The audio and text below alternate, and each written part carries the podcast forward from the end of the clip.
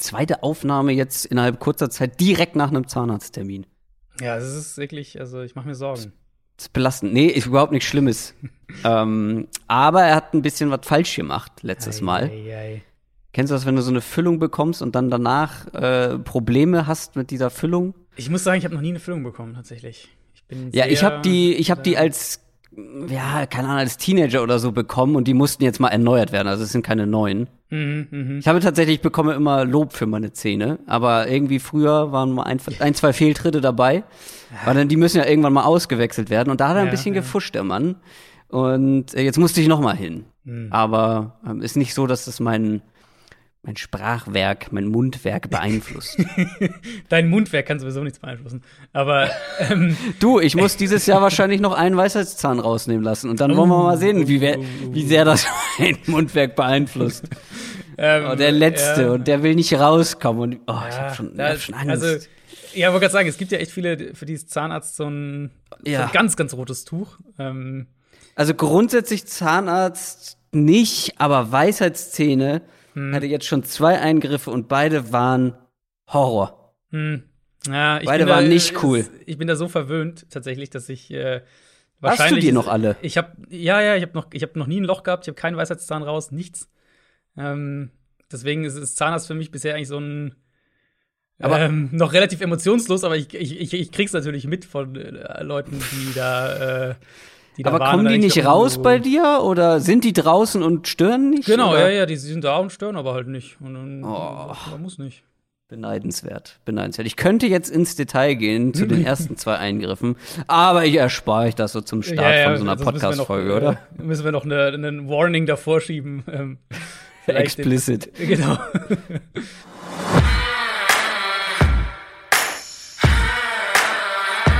Down, Set, Talk. Der Football-Podcast mit Adrian Franke und Christoph Kröger.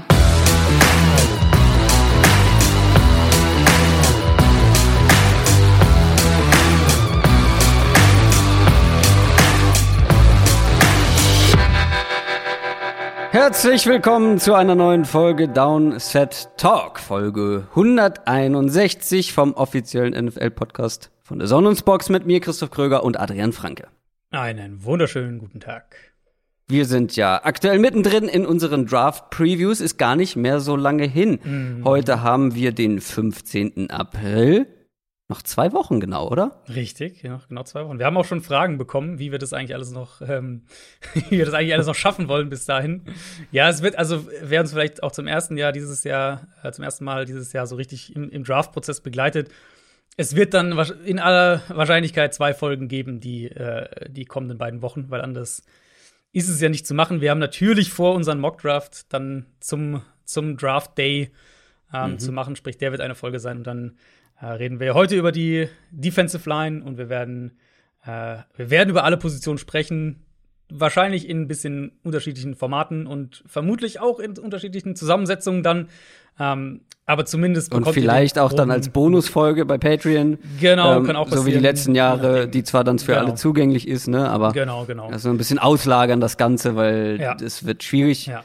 Und es gibt halt auch einfach Positionen, die jetzt für die für die breite Masse einfach nicht genauso relevant sind wie andere Positionen, Genau. muss man ja auch so klar sagen. Genau, ganz klar. Und auch, also auch Positionen, wo wir dann ja auch irgendwann sagen, ähm, Also ich vor allem. Ja, ja, aber also gerade bei Offensive Line bin ich ja auch ganz ehrlich, da ich Ja. habe so ein paar Ansatzpunkte, aber ich bin jetzt wirklich kein Offensive Line Experte.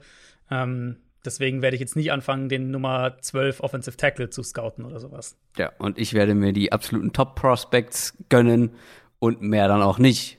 Ähm, und ich muss auch ganz ehrlich zugeben, wir sprechen auch heute über eine Position, wo ich mich jetzt wieder ein weiteres Jahr echt schwer tue mit der Analyse und ich bin mir unschlüssig, ob es an mir liegt oder echt an der Qualität ähm, der Prospects einfach auf dieser Position die Ja, letzten zwei Jahre. ja.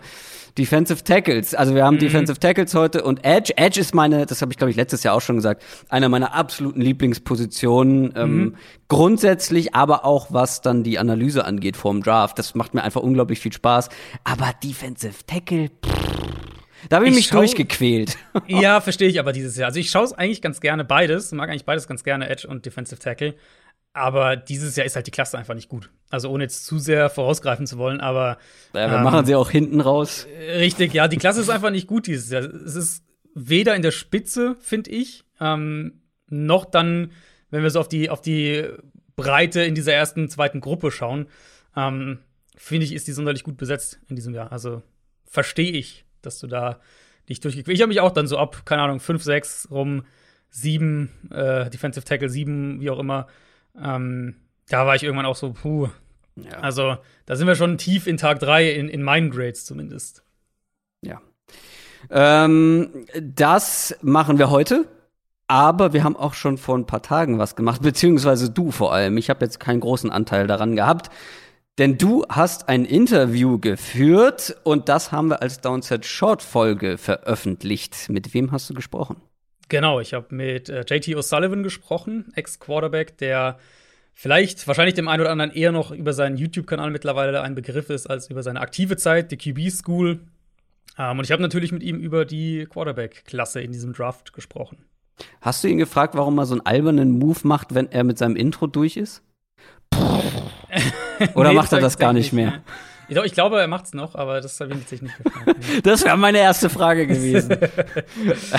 also manche Sachen. Aber muss man dazu sagen, haben wir gerade im Vorgespräch noch mal äh, thematisiert optisch, Audio, ja, Video, ja, ja. Ähm, der Technikkram, die Tools, die er nutzt, sind wirklich echt ganz. Echt, ist echt stark.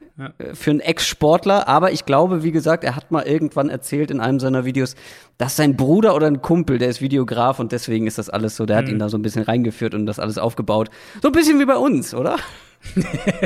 weißt du, hast mich da so ein bisschen reingeführt, ja. Äh, kurze, kurzer Insight äh, hinter die Kulissen.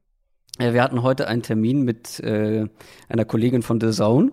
Warum? Das werden wir auch noch ähm, so früh wie möglich bekannt geben.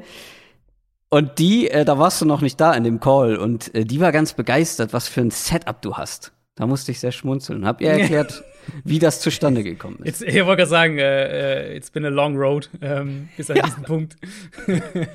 Aber ich meine, äh, wir, wir sind angekommen, einigermaßen. Und es gibt Komplimente mittlerweile für dein Videosetup. So. Das geht runter wie Öl. wahrscheinlich dir, dir mehr als, als mir, wahrscheinlich. Wahrscheinlich schon. Also, ich hab's genossen. Ähm, so wie jetzt auch diese Rubrik hier. News aus der NFL. Ja, es ist einiges passiert. Und das ist äh, relativ frisch. Wir nehmen, muss man vielleicht auch mal wieder dazu sagen, wir nehmen diese Woche Dienstag auf. Das heißt, falls jetzt irgendwie Mittwoch noch was passiert, wird es wahrscheinlich nicht mit in den News sein. Aber Julian Edelman hat sein Karriereende verkündet. Auch wenn ich finde, dass das Ganze etwas unrühmlich zustande gekommen ist, oder nicht? Ja, es war, glaube ich, so. Wahrscheinlich hätte man noch mehr auf Alarmbereitschaft sein müssen, seitdem vor einer, ich glaube, vor einer guten Woche, zwei Wochen, ist so diese Meldung ein bisschen durch, durch, durch äh, New England Medien gegangen und, und, und Team Insider gegangen, dass seine Knieprobleme wohl so gravierend sind, dass, dass er die kommende Saison nicht komplett wird spielen können. Mhm. Ähm, und wenn so eine Meldung schon Anfang April kommt, ist es ja doch eine ziemlich deutliche Red Flag, dass da, äh, dass da vielleicht die, äh, das Ende einfach erreicht ist. Und er hat es so ja auch eigentlich formuliert in seiner Videobotschaft. Ich weiß nicht, ob du sie gesehen hast. Er hat ja ein Video gepostet Nein. auf Social Media. Nee. Ähm, was auch wirklich ganz gut gemacht ist. Also, ich schätze mal, alle Patriots-Fans werden es schon gesehen haben, wenn sie die Folge hören. Und da hat er auch gesagt, so, es ging, es, mehr oder weniger, ähm, es ging einfach nicht mehr physisch. So, das war einfach der Punkt, an dem, ähm, an dem Feierabend ist. Ja. Deswegen, ja, hätte man es wahrscheinlich noch ein bisschen eher vermuten müssen. Und die Entlassung in dem Fall ist ja sogar um die Ecke gedacht, quasi ein Entgegenkommen der Patriots, wenn man so will. Ähm, weil er wurde ja nicht einfach entlassen, er wurde mit einem Failed Physical entlassen. Und damit mhm. kommt er jetzt in Frage für die Injury Protection Benefits ähm, die im CBA ausgehandelt sind ah, und kann dadurch bis zu zwei Millionen Dollar zusätzlich bekommen. Ähm, sprich, so wie das abgelaufen ist, bin ich da, also gehe ich fest davon aus, dass es alles äh, von längerer Hand geplant und abgesprochen und auch im Sinne des Spielers von den Patriots so gemacht wurde. Ja. Ähm, weil in dem Fall okay. ist es tatsächlich für ihn, wenn er sagt, es geht nicht mehr, ich muss aufhören, ähm, ist es für ihn so eigentlich der beste Weg. Ja, ähm, da hast du dann vollkommen recht. Äh, als ich halt so die Meldung nacheinander äh, so nach und nach bekommen habe, wirkte mhm. es halt so, ja, er ist durch den Physical Test gefallen, dann haben sie ihn entlassen, dann hat er gesagt, nee, okay, dann, dann lasse ich es jetzt auch. Aber ja, ja, genau. Das erklärt das, natürlich. Das, äh, das wirkte, glaube ich, teilweise. Ähm, ja. So, ich hatte die, die Nachricht auch einige Male in meinen Mentions dann gestern Abend, aber, oder beziehungsweise am, äh, muss man ja richtig sagen, am Montagabend, aber äh, genau, in dem Fall Patriots dem Spieler sozusagen entgegengekommen. Und jetzt gibt es eine Diskussion in den Medien, in den sozialen Medien, die es mhm. eigentlich immer gibt, wenn ein namhafter Spieler seine Karriere beendet. Ja, und in dem Fall wird sie sehr kontrovers geführt. Ich weiß nicht, ob du heute mal reingeschaut hast in, in die entsprechenden äh, Bereiche von Twitter. Also Natürlich die Frage nicht. eben, zu Recht, die Frage eben, ist er ein Hall of Famer? Ähm, und ich, du kannst dir gleich mal, oder sag du einfach mal zuerst deine Meinung, hm. weil ich habe eine relativ, eine relativ äh, klar unklare Meinung dazu. Da bin ich sehr gespannt drauf. Ähm, grundsätzlich, glaube ich, sage ich auch nicht das erste Mal, ist das Thema Hall of Fame eins, was mich wirklich eher sekundär, mhm.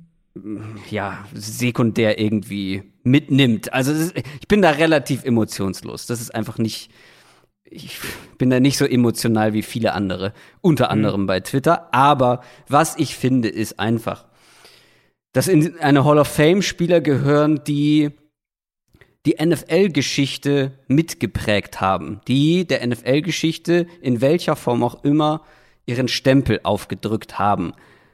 Und deswegen finde ich die Diskussion tatsächlich bei Julian Edelman fast irgendwie ein bisschen sinnlos, weil ich finde, es gibt kaum einen Spieler, einen Nicht-Quarterback, der eben in den vergangenen Jahren in so vielen, so wichtigen, entscheidenden Spielen eine mhm. so große Rolle hatte wie Julian Edelman.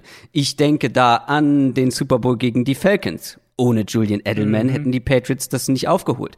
Ich denke da an den äh, Super Bowl gegen die Rams auch zum Beispiel, wo er, ja klar, Gronk hat irgendwie das lange Ding dann gefangen, was zum Sieg geführt hat, aber ohne Edelman, ohne seine Rolle, ohne ihn als Spieler, hätten die Patriots nicht den Super Bowl gewonnen. Und natürlich hat er profitiert. Der, äh, wo er MVP wurde? Ich meine, das wäre doch auch der gewesen, oder? Wo er Super Bowl MVP wurde. War das nicht der der Falcons? Nee, da war es James White. Ich meine, das wäre der, der Rams Super Bowl gewesen. Oder Pate Brady. Ja, das kann gut sein. Er war außerdem noch Super Bowl MVP. Das mhm. ist nur ganz nebenbei. Ähm, natürlich hat er profitiert davon, mit Legenden wie Bill Belichick und Tom Brady zusammenzuarbeiten. Und ansonsten wäre er auch wahrscheinlich nicht so erfolgreich gewesen. Aber trotzdem war er ein erheblicher Faktor oder ein, ein, ein wichtiger Spieler in dieser Dynastie, in dieser Ära Brady Belichick Patriots. Mhm. Und der ist da nicht wegzudenken. Und ich finde, ohne Edelman hätte diese Ära anders ausgesehen. Wie werden wir nie erfahren natürlich. Aber trotzdem finde ich, wenn es darum geht, wirklich Leute in eine Hall of Fame zu nehmen, die einen gewissen Zeitraum der NFL maßgeblich mit geprägt haben, dann gehört Julian Edelman für mich dazu. Und dann ist es mir auch egal, ob er jetzt in Sachen Total Stats ähm, nicht so beeindruckend ist wie andere Receiver. Da muss man dann auch mal seine Rolle angucken. Das ist eben auch nicht dann seine Rolle gewesen, da die, die ganz großen Total Stats vielleicht aufzulegen. Und ja, vielleicht war er auch weniger konstant als andere, was eine Regular Season angeht, aber in den ganz großen, in den ganz wichtigen Spielen war er einer der wichtigsten Spieler bei den Patriots ich glaube, wie verworren die ähm, oder wie interessant die Diskussion eigentlich ist, sieht man schon daran, wie, wie gerade mein Kopf hin und her gegangen ist, als du dein Argument sozusagen aufgebaut hast, weil als du so angesetzt hast, ja, Spieler, die die Liga geprägt haben und sowas, dachte ich, ja, okay, hm, wahrscheinlich eher nicht dann für ihn in der Hall of Fame. Und dann hast du es genau andersrum quasi aufgezogen. Ähm, und ich habe auch dann gestern eine, eine, eine Umfrage auf Twitter gepostet, die steht jetzt bei knapp 2500 Votes und steht 49 zu 51. ja oder nein? Also, oh, wow. es ist wirklich so, es ging echt hin und her und ähm, ich habe selbst tatsächlich, ich, ich, ich kann in beide Richtungen denken in dem Fall und ich habe keine für mich ja klar oder für mich nein auf keinen Fall Meinung. Ähm, um vielleicht dein Argument noch zu ergänzen und ich finde, das ist ein Case. Also ich, ich fand das wo ich dagegen bin, ist, wenn Leute sagen, ja, äh, ist ja Quatsch, der hat doch, also ist doch völlig absurd, den in die Hall of Fame zu packen. Ähm, das sehe ich anders, weil du hast jetzt schon so, so ein paar der, der ähm, oder ein paar Argumente gesagt. Wenn wir selbst mal auf die Playoffs das insgesamt erweitern, der beendet seine Karriere auf Platz 2, was All-Time Playoff Receiving Yards angeht. Nur Jerry Rice hat noch mehr. Ähm, gleiches Spiel bei Receptions. Es gibt zwei Spieler, die über 100 Playoff Catches in ihrer Karriere haben. All-Time. Das sind Jerry Rice und Julian Edelman. Hm. Ähm, und Also eben- selbst die Total Stats sprechen für ihn, oder Genau, nicht? für die Playoffs. Genau, wenn du halt auf die Playoffs schaust. Ähm, also, wenn man das Argument eben so von der Richtung aufzieht, dass man sagt, hier, und das würde ich so unterschreiben, ähm, kein Wide Receiver hat, hat die Playoffs über die letzten zehn Jahre so geprägt wie Julian Edelman. Ja. Dann hat er definitiv einen Case, wie gesagt, und der, ähm, der ist auch legit, auch also ergänzend zu dem, was du gesagt hast. Auf der anderen Seite verstehe ich natürlich schon auch, wenn man sagt, für einen ernsthaften Hall of Fame Case musst du über mehrere Jahre einer der dominantesten gewesen sein auf deiner Position. Das war er Okay. nie, Julian Edelman, muss man sagen. Er hat nicht den Nein. kompletten Body of Work, er hat in den Playoffs, aber halt nicht den kompletten, äh, was dann die auch All, All Pro und Pro Bowl und so weiter angeht. Ähm, aber ich finde halt, du kannst schon einen klaren Case für ihn machen. Und wenn er, wenn das Committee am Ende dazu kommen sollte, hier, der und sagt, äh, der, der gehört in die Hall of Fame, also ich würde es nicht kritisieren. So, glaube ich, kann ich es ganz gut sagen. Nicht falsch verstehen. Ich würde jetzt auch nicht auf die Barrikaden gehen, wenn es heißt, er wird kein Hall of Famer, weil ich kann auch die Argumente in die andere Richtung durchaus verstehen. Ich sag nur, aus meiner Sicht wäre er einer. Da hängt das dann natürlich auch viel davon ab, wo äh, wo steht die Messlatte, um für einen Wide Receiver eben Ja. in die Hall of Fame zu kommen. Oder Und es sind ja jetzt nicht ne? so viele Wide Receiver in der Hall of Fame. Und wenn man dann sagt, okay, Edelman gehört da nicht rein, ich, ich könnte könnte ich es nachvollziehen. Also ich würde es halt anders machen. Für mich ist er einfach einer, also wenn ich mich an meine NFL- und Football-Phase jetzt zurückerinnere, seit ich das intensiver verfolge, ist Julian Edelman einfach der, einer der wichtigsten, einflussreichsten Spieler dieser Zeit gewesen.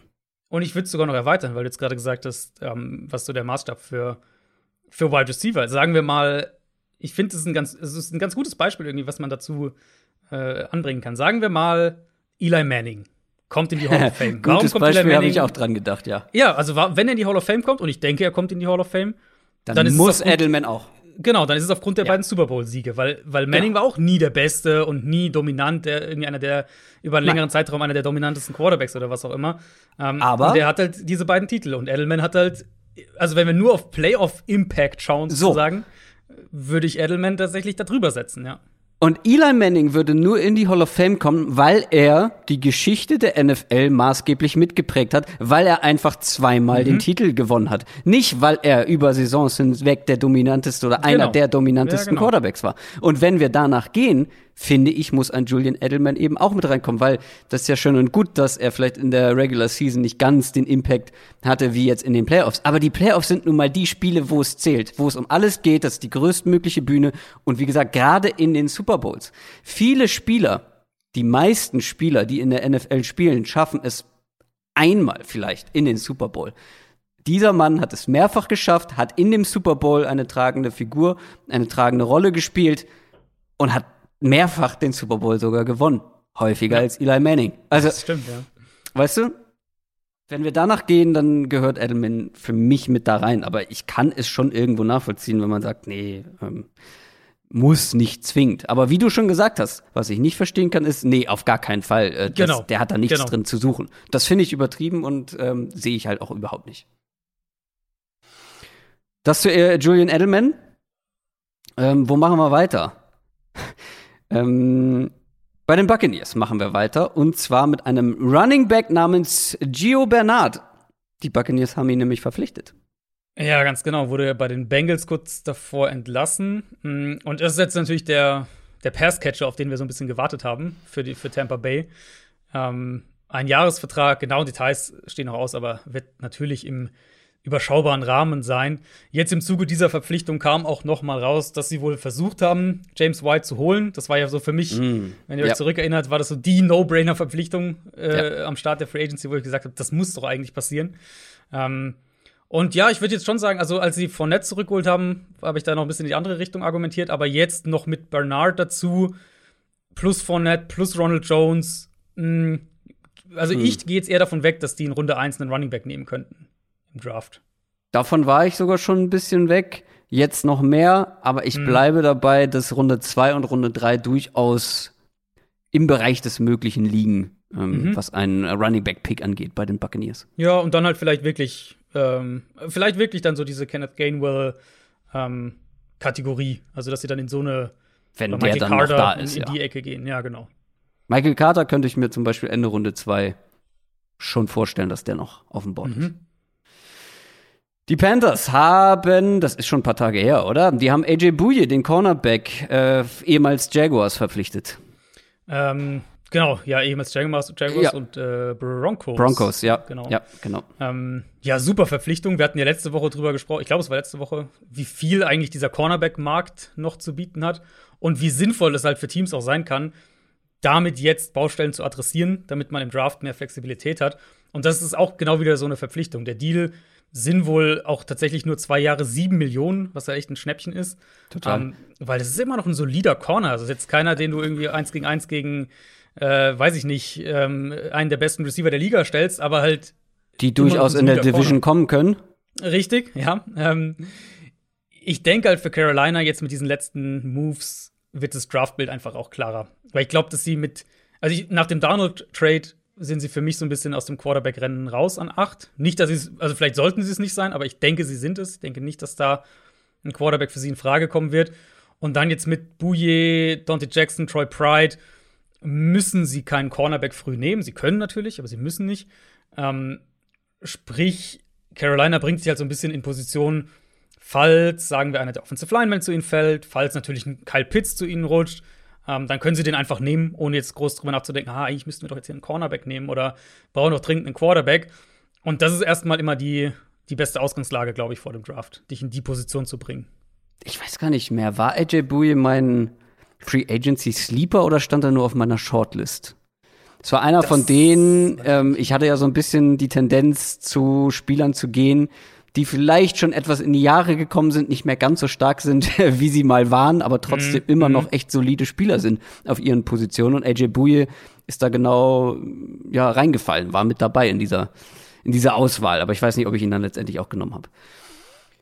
Bleiben wir in der Defense und kommen wir zu Jadavian Clowney, der das sind wir schon gewohnt, was Free Agency angeht, was die Findung eines neues, neuen Teams angeht, ein bisschen länger braucht, aber die Cleveland Browns sind wohl mhm. nach wie vor an ihm interessiert.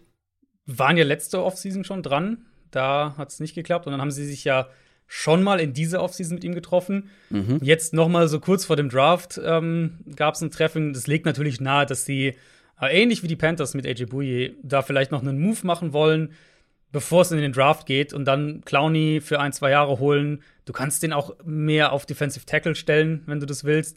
Ähm, das wäre schon stark, neben, neben dem, was du schon hast in der Defensive Line. Und du könntest trotzdem ohne Probleme immer noch in der ersten Runde zum Beispiel auch einen Edge Rusher draften, ähm, falls da einer zu dir fällt, den du magst. Das war schon an News, oder? Das war's soweit, ja. Dann gucken wir mal auf weitere Prospects für der NFL Draft. Und wir fangen mit der Defense diese Woche an und wir fangen mit den Edge-Verteidigern und den Defensive Tackles an. Wir haben es vorhin schon thematisiert. Die Edge-Klasse ist einfach deutlich ähm, besser besetzt als die der Defensive Tackles und deswegen mhm. fangen wir auch mit den Edge-Verteidigern an und wir machen es ähm, dann so bei den, bei den anderen Positionsgruppen. Wir hatten ja bislang immer eine Top 10, aber ab jetzt machen wir Top 5 und nennen dann noch hinten raus den ein oder anderen Spieler, den wir dann noch interessant finden, aber der es nicht ganz mit reingeschafft hat.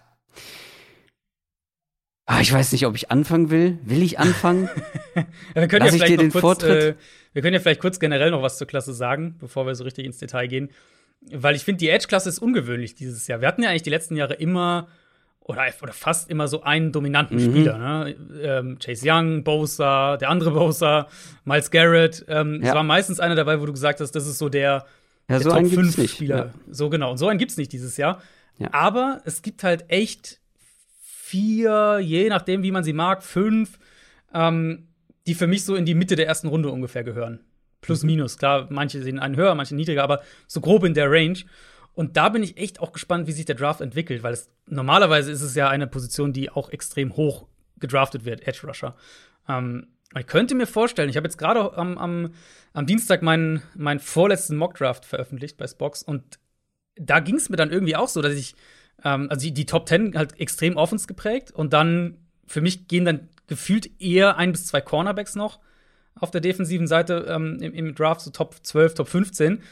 Und plötzlich war irgendwie der erste Edge Rusher erst, ich weiß es gar nicht mehr, 20 oder irgendwas in der Richtung. Also, ähm, aber das ist ja, das ist ja auch irgendwo nachvollziehbar, weil ja, wir werden ja, ja, gleich drüber sprechen, weil es gibt keinen, wie du schon gesagt hast, nicht dieses Elite-Prospect. Es genau, gibt keinen genau. ohne nicht ganz unerhebliche Fragezeichen einfach dieses Jahr. Mhm, genau. Und aber dafür halt eine breite äh, das, was in der Defensive Tackle-Klasse quasi fehlt, so diese gewisse äh, äh, breite Klasse, das haben wir bei den Edge-Rushern halt schon. Und dafür gibt's vor allem auch ein paar absurde Athleten, die noch nicht ganz wissen, ja. wie sie mit ihrem athletischen Körper ja. umzugehen haben. Ähm, aber da sprechen wir dann noch im Detail drüber. Ich versuche hier schon wieder nebenbei irgendwo einen Zettel zu finden. Ich mache mir einen Stift. Komm, ich mache das jetzt digital. Ich mache mir einfach ein neues Dokument auf und dann haben wir auch mit dem analogen Quatsch. Dann fang du doch mal an, während ich hier meine Liste vorbereite. Sehr gerne. Ähm, Edge Rusher Nummer 5 für mich. Ähm, es gibt für mich eine, eine breite Zweitrundengruppe und er ist für mich der höchste dieser Zweitrundengruppe. Also ich habe ihn sozusagen mit einer frühen Zweitrunden-Grade. Ähm, das ist Ronnie Perkins von Oklahoma. Mhm. Mm ich weiß, dass ich da höher bin als viele andere. Zumindest habe ich das dann so nach und nach gesehen, dass der bei den meisten ja. Boards eher so 8 bis 10, 8 bis 12 Edge-Gruppe ist, ungefähr. In ich habe ihn auf 9, ja. Mhm. Ich habe ihn auf 9. Ähm, ja, was mag ich an ihm? Also, für mich ist es halt die, der Get-Off. Äh, also, das vielleicht mal kurz gesagt, weil das werden wir heute noch häufiger hören, Get-Off eben, wie schnell er vom Snap wegkommt, wie schnell, mhm. ähm, wie gut antizipiert er den Snap, wie explosiv ist er, solche Sachen. Mhm. Ähm, da fand ich, war er einer der besten von denen, die ich gesehen habe. Baut dann halt schnell Power auf und so setzt halt Perkins früh Tackles, also früh im Play ähm, Tackles schon unter Druck, hat aber auch echt diese Bender-Qualitäten, also dass er sehr eng um den Tackle außen rumkommen kann, mit so dieser Mischung aus Power, Explosivität, Agilität äh, in, in, diesen Momenten. Arbeitet auch gut nach innen, äh, wenn er wenn er äh, bei Stunts und sowas sozusagen auch Guards attackiert. Da war, ich habe den äh, unter anderem den, den Cotton Bowl gegen Florida gesehen. Da war Ronnie Perkins im Prinzip unblockbar teilweise. Mhm. Balance hat mir gut gefallen. Ähm, wie gesagt, Timing beim, beim Get-Off. Ähm, und ich weiß, er hat nicht so, er hat nicht so gut getestet beim Pro Day. Mhm. Das hat mich auch ein bisschen gewundert, ehrlich gesagt, weil sein Tape fand ich mhm. anders aussah.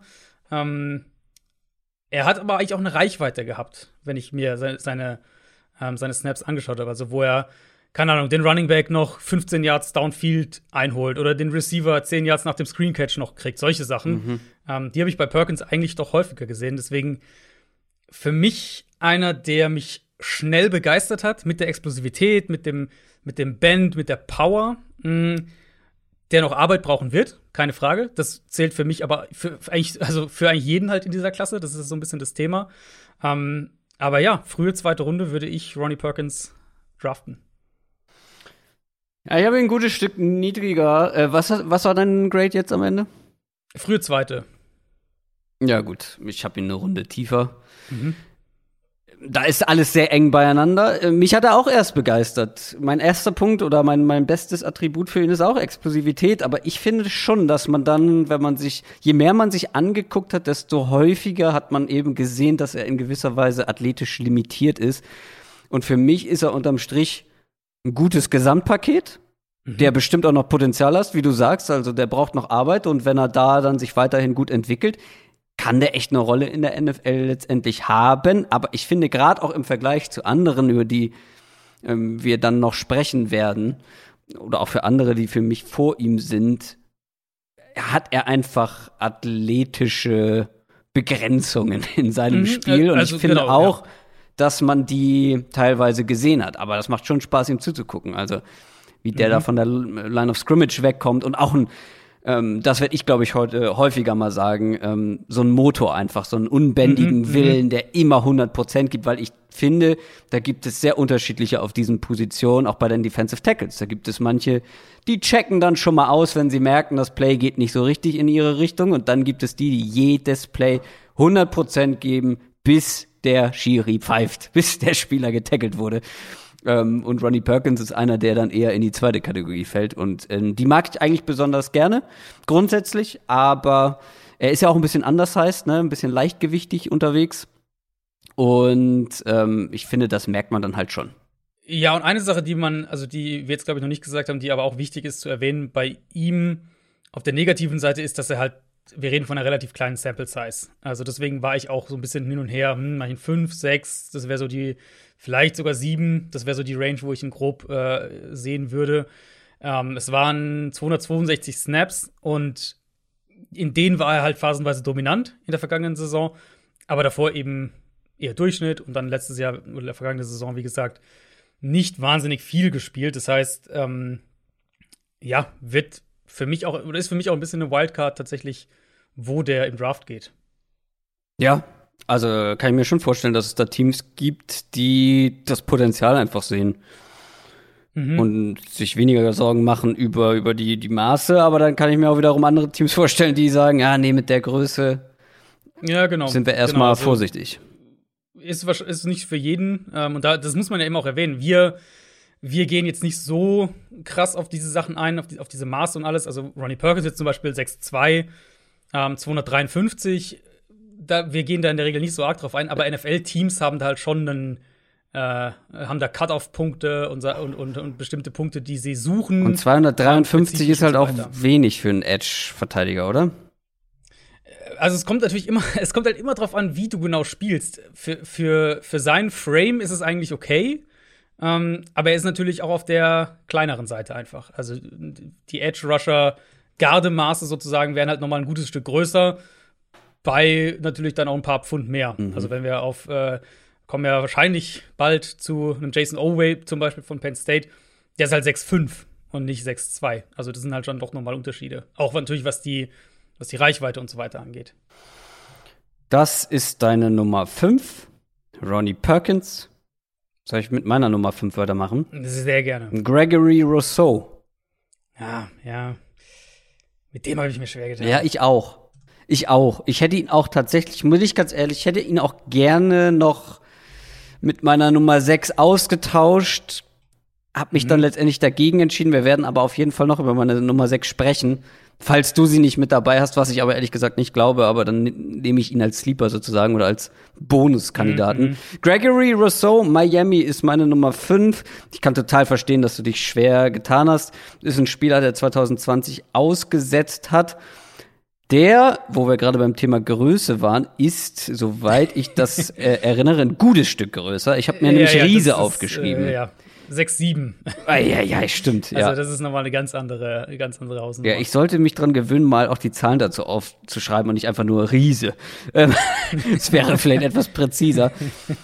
Und der Typ ist halt auch noch alles andere als ein, die Amer Amerikaner sagen ja polished, ähm, polished Pass mhm. Rusher. Mhm. Also der ist auch wie Ronnie Perkins noch nicht fertig. Ähm, der muss noch einiges lernen, was, was so Pass Rush Skills anbelangt. Ist auch für mich einer der größten Nachteile bei ihm, dass er halt technisch noch echt ein bisschen roh ist. Und, mhm. und, und das unterscheidet ihn von anderen Spielern, wie gesagt, in dieser Klasse. Und deswegen haben wir uns wahrscheinlich beide schwer mit ihm getan er ist halt dazu auch kein mega krasser Athlet. Also viele ja. haben irgendwie vielleicht noch so ein bisschen Probleme, was diese technischen Dinge anbelangt, sind in der Hinsicht noch roh, sind aber irgendwie eine Naturgewalt. Er ist weder noch. Mhm. Aber ähm, er war auch lange Zeit kein Pass-Rusher. Ich finde, er zeigt da Potenzial er hat halt durch seine Größe eine enorme Reichweite, extrem lange Arme, lange Beine, der ist flexibel einsetzbar, der kann innen und außen spielen an äh, Defensive Line, der hat sogar ein paar Coverage Snaps gehabt. Und er spielt vor allem nicht so lauchig, wie er spielen könnte oder spielen müsste eigentlich mit seiner Größe. Also er spielt halt nicht so schlaksig, weißt du? Ähm, deutlich mhm. kompakter, nicht so aufrecht, wie ich das erwartet hätte. Und wie gesagt, ich glaube, da ist Potenzial. Der hat lange tatsächlich Wide Receiver und Defensive Back gespielt. Der ja, ist als Pass Rusher cool. noch nicht so wirklich erfahren. Und ich finde, mhm. wenn man das im Hinterkopf behält, sieht man, dass da noch was möglich sein könnte. Er ist in meinen Augen eine komplette Projection, deswegen war er auch bei mir eben auf der, auf der Kante zur Top 5. Aber ich glaube einfach, dass er da echt noch ein bisschen Potenzial hat. Ob er es dann abrufen wird, werden wir sehen. Deswegen kann ich auch total verstehen, wenn man ähm, wenn man ihn nicht mit drin hat. Vor allem haben halt viele gehofft, dass man ihn 2020 noch mal sieht, um diesen mhm. nächsten Schritt in der Entwicklung zu sehen, den er hätte zeigen müssen, um ihn noch weiter hochzusetzen. Aber hat er halt, wie gesagt, ausgesetzt. Ähm, deswegen ist er dann doch eher am unteren Ende. Der ist bei mir ähnlich wie bei dir, Ronnie Perkins, so frühe zweite Runde. Ja, ich habe ich hab Rousseau sogar noch ein bisschen tiefer. Also er ist bei mir die sieben. Ähm, ich, ich sehe ihn so Mitte Tag zwei, also so späte zweite Runde in etwa. Da, da habe ich ungefähr ähm, habe ich ihn eingestuft. Du hast mit vielem von dem Positiven recht und ich könnte mir auch vorstellen, dass er, dass er einfach noch wirklich ein Ceiling hat. Und man darf auch, also ich glaube, das hast du jetzt gar nicht gesagt, er hatte halt eine Monster-Saison 2019 mit fast, ich, ich glaube, es waren 15,5 Sacks, die er hatte. Ähm, ja. Also eine wirklich eine, eine enorme, enorme Production gehabt. Aber man hat aber auch trotzdem da die negativen Punkte gesehen, ne? Die Production genau, war gut, ja, genau. aber das Tape, das Tape spiegelt es eigentlich so nicht genau. wieder.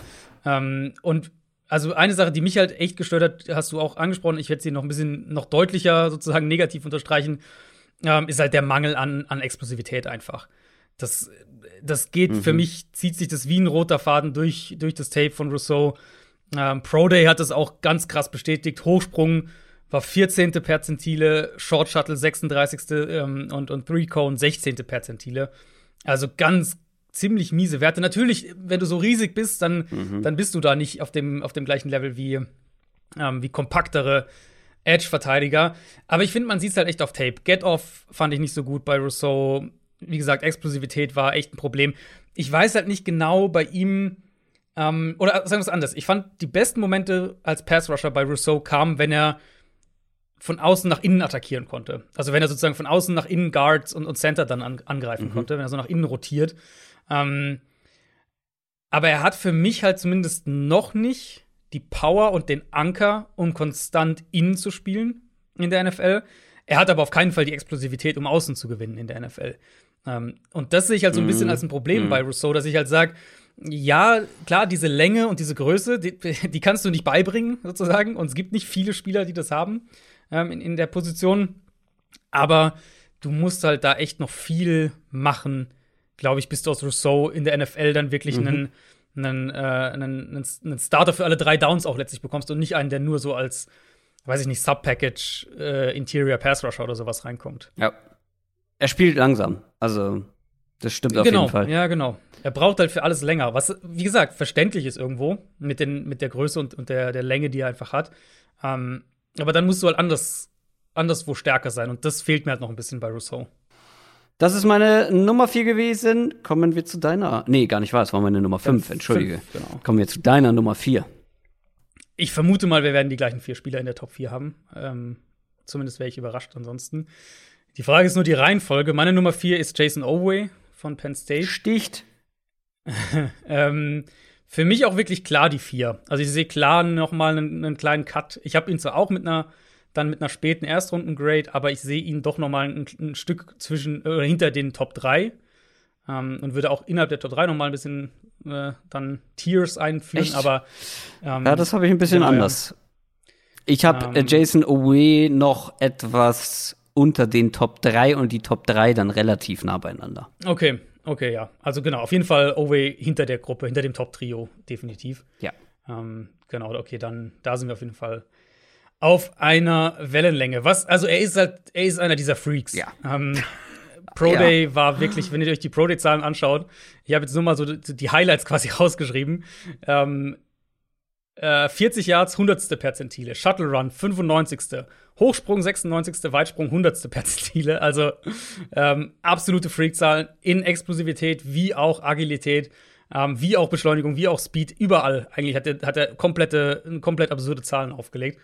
Und ich finde, teilweise überträgt sich aufs Feld. Also gerade was so teilweise. Get off, genau, teilweise. Get off, Run Pursuit, solche Sachen angeht.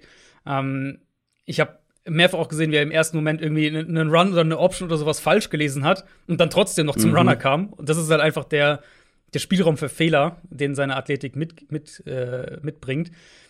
Aber du hast es schon eingeworfen gerade und ich habe es ganz genauso gesehen, teilweise. Also einer, so mein erster negativer Punkt war, wo ist die Athletik konstant auf ja. dem Feld? Ja. Ähm, es sind halt Flashes. du siehst in einzelnen Plays, du, Alter, ist das ein Athlet.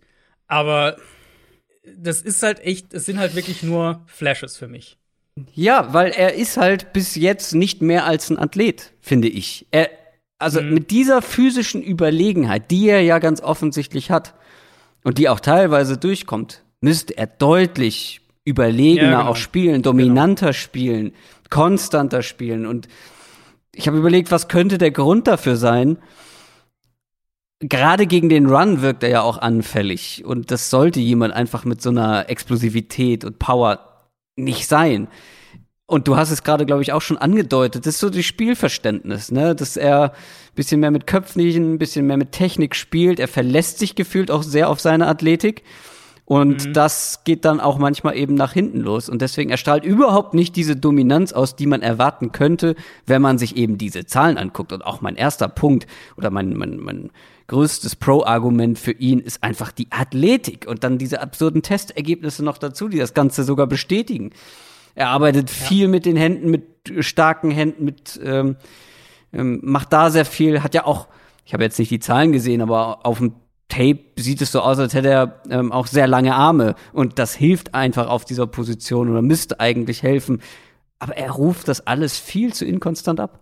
Hm, ich habe es sogar lustigerweise ähm, genau andersrum so, äh, äh, aufgeschrieben, dass mir die positiven Sachen eher noch gegen den Run aufgefallen sind. Und ich fand, als Pass-Rusher hat es häufig ja. auch irgendwie kopflos und, und äh, ja, weiß ich nicht, so ein bisschen ja, bisschen planlos irgendwie gewirkt. Er hat sich wohl gegen den Run 2020 verbessert, soweit ich das gelesen habe. Ich glaube, ich habe ein Spiel aus 2019 angeguckt, bin ich mir gerade nicht mehr ganz sicher. Ähm, selbst verbessert, finde ich, gibt es deutlich bessere Run-Defender. Mhm. Ähm, auch in dieser Klasse. Aber ähm, ja, auch gegen den Pass. Also das eine sollte das andere nicht ausschließen, ja. Genau. Was, was für mich ja so ein Fazit war bei Jason Oway war, du draftest den in der Hoffnung halt, dass du die athletischen Tools, äh, dass du daraus einen, einen High-End-Edge-Rusher machen kannst. Und das ist, also, ja. das ist nicht unmöglich. Das ist durchaus im Bereich des Möglichen, weil er ist halt so, ähm, er ist so talentiert, wenn man so will. Und natürlich hat er auch schon ein bisschen was davon gezeigt, wie gesagt. Aber der wird halt noch Zeit brauchen. Der wird wahrscheinlich in der NFL anfangs hier und da so ein bisschen von, von erfahrenen Tackles ähm, aus dem Spiel genommen. Da, da gehe ich schon davon aus. Aber die Athletik für mich war halt dann einfach, das war so mein Argument, warum sehe ich ihn in der ersten Runde noch, weil eigentlich vom Tape her war es für mich eher ein Zweitrundenkandidat, sage ich ehrlich. Ähm, warum sehe ich halt Oway trotzdem in der ersten Runde? Die Tools kann man halt nicht ignorieren. Und ja. so die Kombination aus dem, was er, wie gesagt, in Flashes gezeigt hat, plus das, was er athletisch kann, ähm, wäre für mich Jason Owais. Wäre so halt der, der vierte Edge Rusher, den ich dann so in der ersten Runde ja. ähm, nehmen würde. Gehe ich komplett mit. Ich habe bei ihm auch eine späte erste Runde aufgeschrieben. Jason mhm. Away, Penn State. Kommen wir zu meiner Top 3 und ich kann mir gut vorstellen, dass du den höher hast. Das ist Quiddy Pay. Mhm, das ist meine Nummer 2. Michigan. Oh, ich wäre überrascht, wenn du die gleiche Nummer 1 hast wie ich. Aber kommen wir erstmal zu Quiddy Pay, meiner Nummer 3. Und der ist auch nur, ich habe ja eben schon gesagt, meine Top 3 sind sehr eng beieinander und da ist es wirklich mhm. persönliche Präferenz am Ende gewesen. Es ist einfach nicht, nicht mein Edge-Spielertyp. Ich kann sehr gut verstehen, dass den einige mögen und ähm, das auch zu Recht. Mein erster Punkt ist absolute Kampfmaschine. Das ist so ein richtiger High Energy, 100% niemals aufgeben Guy ähm, der dazu auch noch gute Maße mitbringt, richtig kompakt spielt, aber für diese, äh, für diese Größe oder für das Gewicht auch echt sehr beweglich ist, explosiv ist. Und auch er ist einer, der wirklich ähm, ja, ein Elite-Athlet ist. Mhm. Dazu halt eben dann noch diese, dieser Motor und diese Energie. Ähm, Gerade im Run, finde ich, ist er, ist er schwer zu überwinden. Aber ich habe halt auch ein paar Argumente gegen ihn, warum er bei mir nur auf Platz 3 ist, aber sag doch erstmal, was du noch Positives an ihm findest, warum er für dich dann noch einen Ticken höher ist. Ja, ich finde, ah, ich finde bei ihm ist so ein bisschen, ich, Jason Oway aber schon weiterentwickelt, ähm, war so ein bisschen in meinem Hinterkopf bei Quiddy Pay. Er hat eben auch, du hast ja gesagt, Athletisch, Athletik und so weiter ist auch alles da nicht ganz vielleicht so extrem, aber er, du würdest ihn, also du würdest Quiddy Pay auch in diese Freak-Richtung eigentlich ja. schieben. Ähm, Jason Owe ist halt noch mal irgendwie, ja, noch mal absurder irgendwo, aber ähm, da reden wir halt von, von, von High-End und, und High-High-End, keine Ahnung. Also Quiddy Pay auch tolle Tools, Power, Explosivität, Agilität. Ich habe bei ihm häufiger gesehen, dass er eben mit diesen Tools auch gewinnt. Also mal mit Power und Band, dass er eng um die Ecke kommt und dann auf einmal daraus wieder Power aufbaut und den Tackle, äh, durch den Tackle durchgeht. Oder eben auch mit der Explosivität und der Agilität.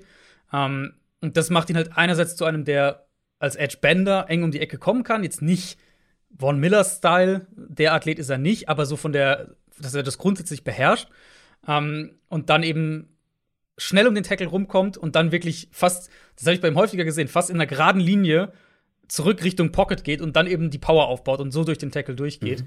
Ähm, und dann mit am häufigsten fand ich, hat, hat Quiddy Pay Druck gemacht, wenn er, ähm, wenn er Tackles nach innen geschlagen hat. Also da haben Tackles häufiger gar keinen Zugriff mhm. auf ihn bekommen, weil er einfach zu quick war.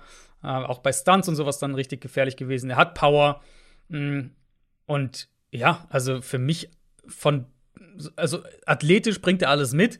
Und ich finde ihn eben noch mal eine ganze Ecke, äh, oder hat, ich habe von ihm eine ganze Ecke mehr Entwicklung auf dem Tape, was ich gesehen habe, ähm, mir notiert als bei, bei Jason Oway im Vergleich. Aber ich finde schon, dass äh, Quiddy Pay und Oway zum Teil vergleichbar sind, weil mhm. auch von ihm, also von Quiddy Pay, hätte ich mir mehr Dominanz gewünscht mit den Voraussetzungen, mhm. mit den physischen mhm. Voraussetzungen. Im Pass Rush fehlen ihm auch so ein paar Skills, so ein bisschen Technik. Gerade gegen gute Tackles, finde ich, hat er dann auch ja ein bisschen Probleme oder grundsätzlich einfach herrscht da eine gewisse Ideenlosigkeit, habe ich das Gefühl, dass er sich da festrennt und dann nicht mehr weiß, ja. wie es weitergehen soll. Gerade mit so Tackles, die eine besonders besonders große Reichweite haben, die besonders lange Arme haben, die kontrollieren ihn dann teilweise auch und gerade dann mit diesen physischen Fähigkeiten hätte ich mir da mehr gewünscht einfach eine gerade im College Level dann solche Athleten, die haben dann irgendwie das Potenzial, so ähm, Chase Young, Nick Bosa mäßig unterwegs zu sein, aber mhm. dann sieht man halt schon noch mal den Unterschied, weil diese Namen, diese Spieler, Miles Garrett, die Bosa-Brüder und so weiter, waren dann halt auf College-Level einfach dominant. Die waren ja. dann nicht zu kontrollieren und hatten eben diese physischen Voraussetzungen. Und das fehlt beiden, finde ich, Away und Quiddy Pay. Aber weil sie ja auch, also um da kurz einzuhaken, also du hast völlig recht, aber gerade die Bosas waren die halt auch einfach viel, viel, viel, viel weiter entwickelt als Pass Rusher. Also die waren ja technisch ja. und so weiter, waren die ja viel weiter als jetzt die Pass Rusher dieser Klasse. Und auch, äh, auch Chase Young würde ich, würd ich das zu, zuschreiben, dass er da schon eine ganze Ecke weiter war als ähm, die Pass Rusher, die wir jetzt dieses Jahr haben. Ja, absolut, und das merkt man dann auch, ne? Und dann reicht mhm. halt Athletik selbst auf College-Level nicht mehr, um dominant zu sein. So, das, genau. das sieht man bei den genau. beiden, Owe und Pay, ähm, regelmäßig, finde ich.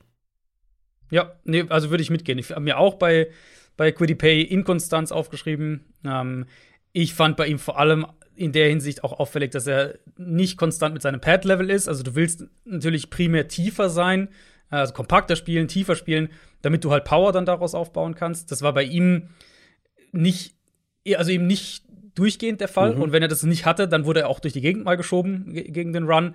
Ähm, wenn er das Pad-Level, wenn das, wenn das passt bei ihm, dann kriegst du halt von Quiddy Pay auch diese Power, die ich vorhin, wo ich vorhin gesagt hatte. Aber eben auch da stimme ich dir auch zu, wenn er halt mal hängen bleibt, dann fehlen ihm so ein bisschen die Moves und die, der Plan B so ein bisschen. Also eben im Prinzip die technische Entwicklung. Da gehört ja auch das Pad-Level mit dazu. Ähm, das fand ich bei, bei Quiddy schon auch auffällig. Nicht ganz so in dem Ausmaß wie bei Jason Oway, aber ähm, ja, es gehört halt, es ist halt alles die gleiche Richtung. Du hast viel Talent in dieser Klasse, aber noch keinen ähm, der in die NFL kommt und sofort der nächste dominante Edge Rusher wahrscheinlich ist. Außer einer vielleicht, meine Nummer eins natürlich. ich, ich, könnte mir vorstellen, wen du eins hast, aber ich bin mal gespannt. Ja, erstmal müssen wir deine Nummer drei besprechen. Ja, ich schätze, dass das deine Nummer eins ist. Ähm, Aziz Ojulari. Nein, das ist nicht meine Nummer eins. Okay, dann äh, wahrscheinlich wirklich sogar die gleiche Nummer eins. Mhm. Ähm, Was? Das kann ich mir nicht vorstellen. Ich habe den so selten auf eins gesehen und ah, Mann. Ich dachte, ich hätte da meinen ah, mein Sweet Spot gefunden. Aber gut, nee, Aziz Ojolari ist meine Nummer zwei. Okay, ja, dann äh, meine drei, deine zwei. Dann lasse ich dir gerne ein bisschen vom Positiven noch übrig. Nur in einem Satz für mich positiv. Der beste Speedrusher der Klasse. Ich hätte auch gedacht, dass du ihn no deshalb contest. auf eins hast. Ich mochte ihn auch sehr. Ich habe es auch wirklich überlegt, aber dafür fehlt. Und ich finde auch tatsächlich, er ist derjenige, ähm, wenn jetzt morgen ein NFL-Spiel wäre, wäre er, glaube ich, natürlich jeweils im richtigen Scheme und so weiter und so fort. Aber wäre Aziz Ojulari vermutlich derjenige, wo ich sagen würde, der hat den größten Impact. Mhm. Also ich finde, der ist halt in, in seiner Rolle sozusagen, ist er schon äh, am weitesten. Ich meine jetzt trotzdem erstmal die negativen Sachen, dann kannst du mit dem Positiven noch übernehmen. Ähm, also abgesehen davon, wie gesagt, für mich der beste Speedrusher in dieser Klasse. Power ist halt nicht sein Spiel. Nein. Da, äh, das ist äh, völlig klar. Er ist auch, auf, auch definitiv auf der kleineren ähm, Seite und auf der leichteren Seite im Vergleich zu den, äh, zu den Edge Rushern, die wir gerade jetzt eben hatten. Können Sie ja mal kurz, äh, noch mal kurz vielleicht durchgehen. Das, ich glaube, das ist gar nicht so schlecht. Hatten wir einige Male den Wunsch danach. Also Quiddy Pay eben 6'4, 270. Jason Oway 6'5, 252. Und dann Aziz Ojulari ist eben 6'3, 240. Also schon eine ganze Ecke, Mhm. vor allem leichter eben auch. Klar, ist, ist halt ein anderer Spielertyp, ähm, der halt mehr über, über Speed und Explosivität kommt.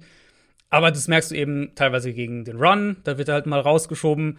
Ähm, ich habe mir bei Ojulari häufiger notiert, wenn er, wenn er eben nicht mit der, der Explosivität und der Agilität gewinnt, dann bleibt er auch hängen am Tackle. Ähm, Bullrush hat relativ wenig Druck dahinter. Ähm, genau, und ich, ich glaube auch bei ihm, er ist da schon weiter, aber auch er wird noch so ein bisschen besser darin werden müssen, ähm, Konter-Moves in sein Pass-Rush-Arsenal einzubauen, also um diesen Speed sozusagen auch noch richtig gut einzusetzen. Ähm, ja, das sind so die negativen Punkte. Für mich eben am ehesten aus dieser Spitzengruppe, aus dieser Top 4, ähm, ist Ojolari derjenige, wo ich halt sage, der braucht eine spezifische Rolle. Das ist keiner, den ich nach innen ziehe. Das Nein. ist keiner, der in jeder Defense funktioniert. Eher einer, der im Raum eben, damit er seinen Speed auch ausspielen kann, äh, aufgestellt werden muss. Und in der Rolle ähm, mag ich ihn sehr. Und, und für mich auch ein klarer First-Round-Kandidat. Top 20 für mich sogar. Mhm, ja, ja, 20 wäre so der, der Spot, glaube ich, wo ich. Äh, also ich habe ihn genau mit der ersten Runde, also insofern. Aziz Ojulari, Georgia, meine Nummer 2. Ähm, war deine Nummer 3, ne? Okay, Genau. das überrascht mich wirklich. Also ich hätte, zwei. hätte niemals gedacht, dass du den tiefer als 2 hast. Ähm, weil eigentlich ist das genau dein Ja, hatte ich das ja, ja, Gefühl, ich dass er dein, deine Art Passrusher ist, die du bevorzugst, weil Mhm. er ist dieser Edge-Bender, der sich wirklich, also wie der sich teilweise um die Tackles außen rumwinden kann. Mhm. Und ja, der ist vielleicht, was die Maße angeht, ein bisschen leichter und kleiner, aber trotzdem ist er immer noch ein sehr großer Mensch, großer Foot Footballspieler. Ja, gut, ja, ja. Im Vergleich zu uns äh, definitiv. Ja, und auch im Vergleich zu anderen Footballern. Ne? Also 6'3 ist ja Klar, immer noch. aber halt nicht im Vergleich zu Genau. NFL Offensive Tackles oder so. Ne? Genau, Das aber ja trotzdem, wie der sich darum, also erstmal hast du schon gesagt, die Explosivität und ich finde, die muss man bei ihm noch mal doppelt und dreifach unterstreichen. Also wie der von Mhm. allein losschießt und sich dann halt außen um die Tackles rumwinden kann. Der liegt teilweise schon auf dem Boden und kommt dann so um die Ecke. Also er lehnt sich gegen den Ja. Tackle. Das ist schon schon beeindruckend und natürlich kann man jetzt darauf setzen, dass diese athletischen Freaks wie Quiddy Pay und Owe in Sachen Pass Rush Skills noch eine Schippe drauflegen, dann würden sie auch im Gesamtkontext wahrscheinlich einen Ojulari überholen. Allerdings hat er für mich schon mehr gezeigt, was das angeht. Ich finde, das sieht instinktiver aus. Und ja, auch er ist da noch nicht, ähm, noch nicht fertig. Und du hast es gesagt, die Kontermoves und so weiter. Aber ich finde, man hat schon von ihm mehr gesehen in der Hinsicht, was so technische Sachen angeht, als von den anderen beiden, ähm, von diesen Athleten. Mhm. Und klar, bei ihm, sonst wäre er auch noch höher, gibt's halt, gibt's halt negative Punkte, klar. Ein paar hast du ja, glaube ich, auch schon erwähnt. Ich glaube, das, was die NFL-Teams am meisten beunruhigend wird, ist, glaube ich, einfach das Gewicht. Ähm, Ja. Wie, wer war denn letztes Jahr noch mal so, den ich auch sehr mochte, aber der auch so ein Fliegengewicht ähm, war von LSU, wie hieß er denn noch? Ah ja, äh, Kellervon Chase dann. Genau. Mhm. Und da war ja auch die Diskussion. Da müsste ich noch mal, das interessiert mich jetzt, wie, wie schwer der war im Vergleich. Ja, ja, der hat auch, hat natürlich auch als Rookie ähm, Er hatte Probleme. struggled teilweise. Ja. Ja. also ich mag Ojulari sehr. Also du lagst mit deiner Intuition völlig richtig. Ich sehe halt die Limitierung einfach, wenn ich das aufs nächste Level projiziere. Also was nicht heißt, dass der kein guter Pass-Rusher wird, auf keinen Fall. Ich glaube, das wird ein guter Pass-Rusher. Aber Quiddy Pay ist für mich eben jetzt schon eine Ecke kompletter in manchen Bereichen. und ich glaube halt, dass das Pay noch deutlich mehr Ceiling hat. Und Aziz Ojulari eben, wie gesagt, wenn ich jetzt ein NFL-Spiel hätte, würde ich den wahrscheinlich in meiner Defense eher ähm, eine Impact-Rolle zutrauen als Quiddy Pay. Aber wenn ich davon jetzt sage, wen draft ich höher, wo sehe, wen sehe ich in zwei Jahren weiter vorne, ich glaube, da bin ich dann doch eher bei Pay und deswegen habe ich dann ihn auf zwei und, und Ojulari auf drei. Aber er gehört für mich definitiv in diese Top 3 äh, Kategorie, je nachdem, wie man die dann genau ordnen will. Calvin Jason ist sogar noch einen Ticken schwerer als, als Ojolari. Mhm. Hätte ich nicht gedacht.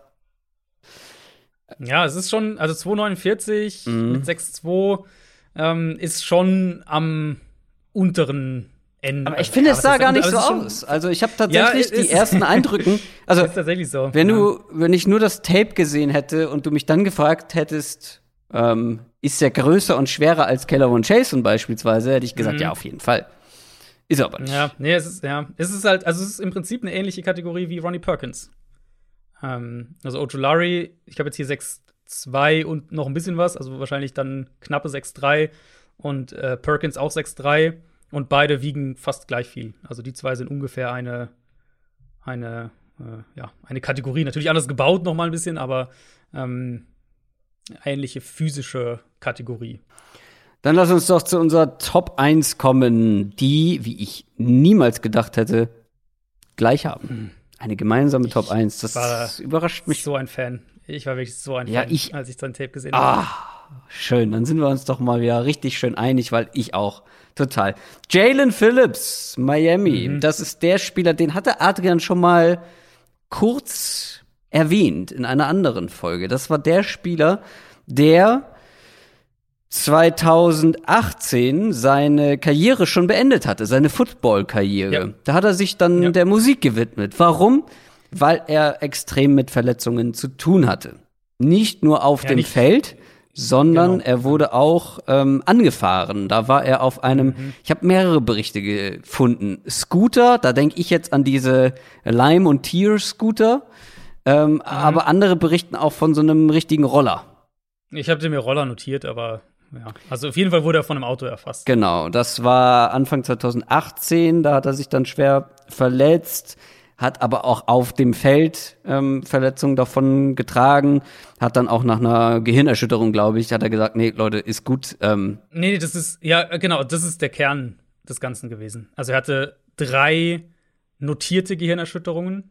Ähm, und er war bei UCLA davor, das muss man vielleicht ja, dazu sagen. Stimmt, ja. Und UCLA hat eine Teamregel, wonach Spieler nach der vierten diagnostizierten Gehirnerschütterung nicht mehr für ihr Programm spielen dürfen.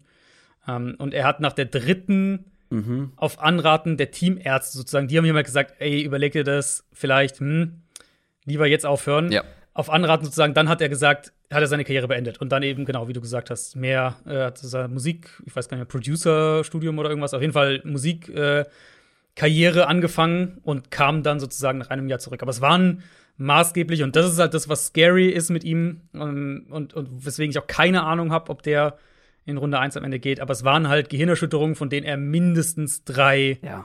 äh, bei, bei UCLA schon hatte. Und das ist ein riesiges Fragezeichen. Das sollte Teams auch beschäftigen.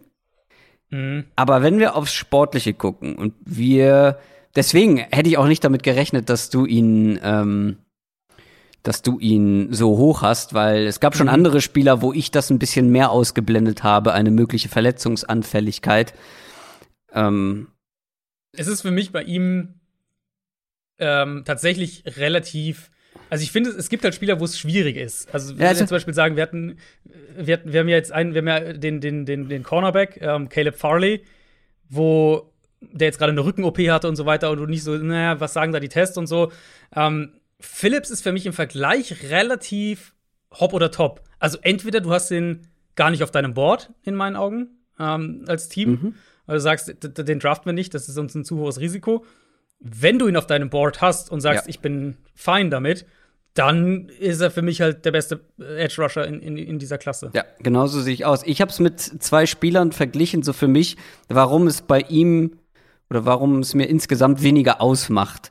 Weil mhm. was ich für mich dann unterm Strich stehen hatte, ist das einzige Fragezeichen, ist eben diese Verletzungshistorie. Und sportlich ist es wirklich Pibifax. Da ist es wirklich Kleinkram. Ja, Und ja. wenn es einen Spieler gibt, wo die Gegenargumente, ihn nicht in der Top 10 zu draften, einzig und allein eine Verletzungshistorie ist, dann drücke ich da ein Auge zu, weil zum Beispiel Rondale Moore, der Wide Receiver, der ja auch so mit Verletzungen zu tun hatte, ich finde, da hast du dann im Verlauf seiner College-Karriere schon gesehen, dass es ihn irgendwo beeinflusst, dass es äh, ihm Explosivität genommen hat, Dynamik genommen hat. Bei Jalen Phillips ist es allerdings so, dass ich nie auf dem, auf dem Feld gesehen habe, dass er ein schlechterer Spieler jetzt seit seiner Rückkehr geworden ist, sogar ganz im Gegenteil eigentlich. Ähm, und das war ja auch damals beim Running Back, ich weiß nicht, ob du dich erinnerst, Rodney Anderson, der ja auch Ja, immer wieder ja, mit Kreuzbandrissen zu tun hat. Ich hatte ihn Ja. relativ hoch, weil er für mich auf dem Feld trotzdem immer noch zu den besten Running Backs dieser Klasse gehörte. Da ist es halt schlecht ausgegangen und wir haben ihn quasi nie in der NFL gesehen. Mhm. Jalen Phillips, kommen wir jetzt mal zu, zu Jalen Phillips. Er ist, du hast es auch schon gesagt, der beste Edge-Verteidiger der Klasse. Auch in Mhm. meinen Augen, für mich ist er zusätzlich auch noch der kompletteste Edge-Verteidiger. Weil ich finde, bis auf Kleinigkeiten, über die können wir gleich sprechen, ist bei ihm schon alles auf einem hohen Niveau. Auf, in vielerlei Hinsicht ist er da höher als manche andere. Für mich ist es die perfekte Mischung aus Explosivität, Aggressivität und gleichzeitig eben diese Technik, die einfach mit dazugehört, die viele missen in dieser Klasse. Da ist er schon besonders weit, finde ich. Da werden Moves variiert, der legt sich Gegner teilweise zurecht, hat dann aber auch gleichzeitig genug Power und lässt sich halt auch nicht durch die Gegend schieben, hat aber auch eine Beweglichkeit, um dann auch mal um die, um die Edge zu fliegen mit, mit Speed. Absolut. Also, das ist halt einfach ein, das ist ein perfektes Gesamtpaket, wenn du so willst. Also, vielleicht perfekt ist übertrieben, aber er ist einfach sehr komplett und kompletter als alle anderen. Und dass man, weil das habe ich öfter mal so als Kritikpunkt gelesen, dass er ja erst in der zweiten Hälfte der 2020er Saison so explodiert ist oder so stark wurde, da denke ich mir, der Mann hat seine Karriere beendet, hat 2019 kein einziges Spiel gemacht, hat auch wenig Sport gemacht, weil er kam, ich habe Bilder gesehen von ihm ähm, in seiner Zeit, wo er nicht gespielt hat, da waren die Ärmchen halb so dick, sage ich mal. Also ist jetzt nicht so, dass er eh- auf einem ähnlichen Level weiter trainiert hätte und ähm, Krafttraining gemacht hätte. Auf keinen Fall. Und dass du dann auf College-Level, was ja jetzt auch nicht das, das, ähm, das schlechteste College-Level ist, also da gibt es ja einige Kategorien noch drunter, dass du da ein bisschen brauchst, um wieder reinzukommen und dich erstmal wieder zurechtfinden musst und dich auch steigern musst. Also das ist ja wohl selbstverständlich, oder nicht? Mhm, absolut. Nee, also da, da mache ich mir auch relativ wenig Sorgen. Ich würde es, wenn, dann eher aus einer anderen Perspektive betrachten, nämlich ähm, die Gesamtsample-Size. Also er hat halt Klar. 542 Snaps letztes Jahr gespielt, 2019 eben gar nicht und 2018 keine 160 Snaps gespielt. Also wir reden halt in der Gesamtsumme von nicht mal 750 Snaps über drei Jahre. Sprich, Sample Size ist sowas, wo man bei ihm, was man dann noch dazu sagen müsste, eher, eher noch als die Frage sozusagen, warum war jetzt die erste Hälfte 2020 nicht so gut. Aber ja, also der kann halt, der kann halt tatsächlich alles Ja. irgendwie. Das ist halt einer, der benden kann, der eng um die Ecke kommt, der noch mal eine ganze Ecke größer und schwerer ist als zum Beispiel Von Miller. Also nur, dass ihr mal eine, eine Zahl vielleicht gehört habt, wenn wir die so ein bisschen rumwerfen. Ähm, Von Miller 6'3, 250. Jalen Phillips ist 6'5, 266. Also nochmal Ja. eine, eine ganze Ecke größer und schwerer. Ähm, und trotzdem kommt er echt eng um Tackles rum. Und, und du hast die Pass-Rush-Moves angesprochen. Ich finde, da, da setzt er sich halt echt ab Ja. vom Rest der Klasse auch, ähm, in, in, der, in dem direkten Vergleich. Der legt sich Tackles im Laufe von dem Spiel zurecht und, und passt sich auch an. Der ist für seine Größe unheimlich quick und, und agil. Und ja, also wenn der nach innen zieht, Guards können ihn sowieso nicht verteidigen. Der ist viel zu, viel zu quick und viel, hat viel zu viel Power dann. Ähm, und er kommt aber halt auch außen um Tackles rum. Für mich mehr oder weniger, ich habe mir aufgeschrieben, sportlich ist er eigentlich alles, was ich von einem Edge Rusher sehen will. Ja. Lass es mich so zusammenfassen.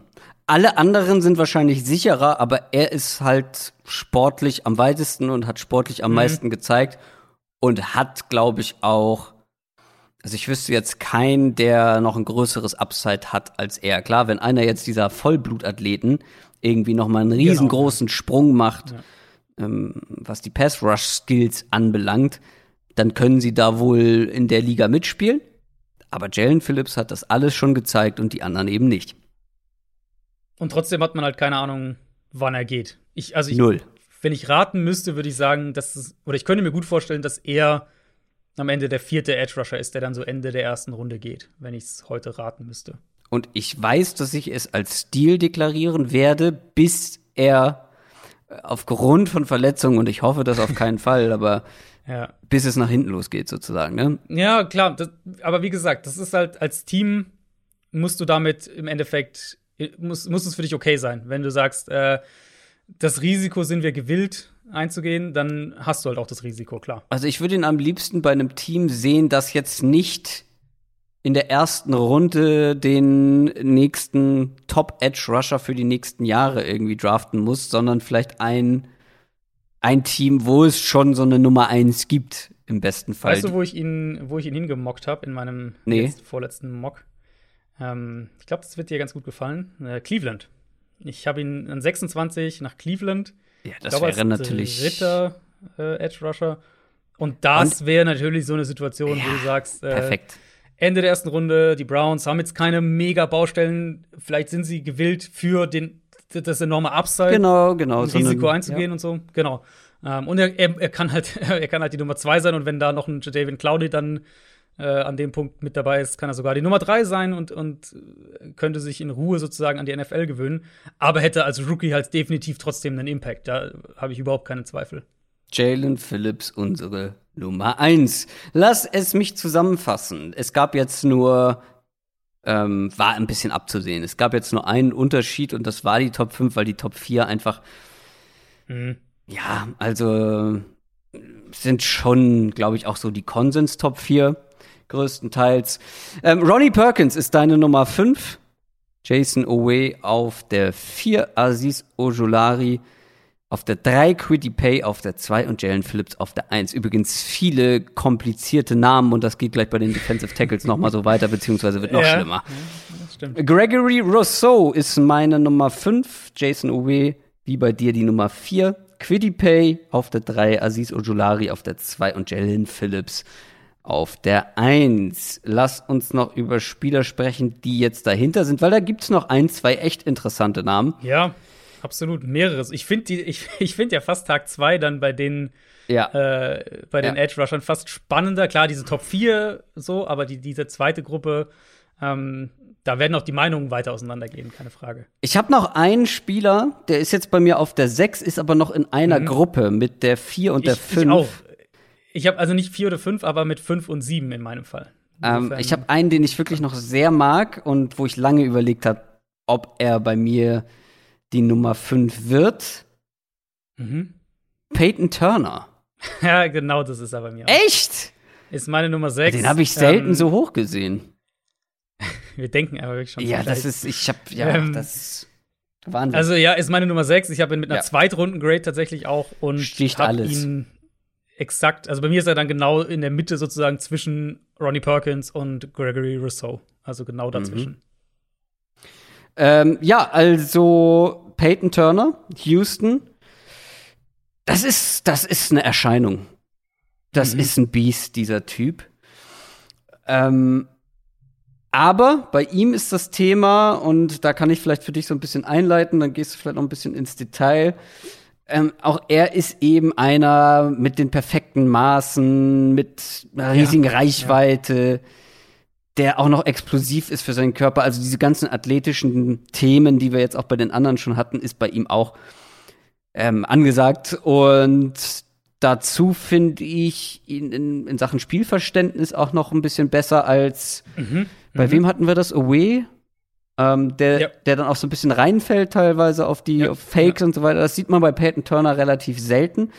Ähm, das finde ich immer relativ wichtig, weil du kannst noch so athletisch sein, wenn du nicht verstehst, was da passiert, dann wirst du in der NFL nicht rechtzeitig da sein, wo du sein musst. Und da ist Peyton Turner schon einen Ticken weiter, wie ich finde. Aber ich habe eben bei ihm auch das Gefühl, dass er auf dem College-Level ganz oft aufgrund seiner physischen Überlegenheit auch gewonnen hat und auch noch sehr roh ist. Aber eben mit diesen Maßen, mit den athletischen Fähigkeiten, mit den Tools, mit dem Spielverständnis mit der Energy auch. Also ähm, auch er ist einer, wo ich mir aufgeschrieben habe, dass er so einen Motor hat einfach, ähm, dass mhm. auch kein Play für ihn unerreichbar ist. Also den sieht man auch noch mit hinterhergehen, auch wenn er nicht die nicht wirklich eine Chance hat, jetzt bei einem Running Back irgendwie mitzuhalten. Er geht trotzdem noch hinterher und wenn der Running Back irgendwie noch mal. Er hat doch, hat, hat's auch manchmal geschafft. Ich habe mir zwei oder drei Plays, glaube ich, notiert, wo er den Running Back oder einen Screen Receiver ja. noch so quer übers Feld jagt und. Ja, wenn die dann äh, verzögern, um dann irgendwie noch irgendwen auszutanzen, ja, genau. dann kommt ja. er von hinten. Und deswegen, ich mochte Peyton Turner einfach sehr, sehr gerne. Ich bin der Meinung, ich hatte ihn auch höher als, als viele andere.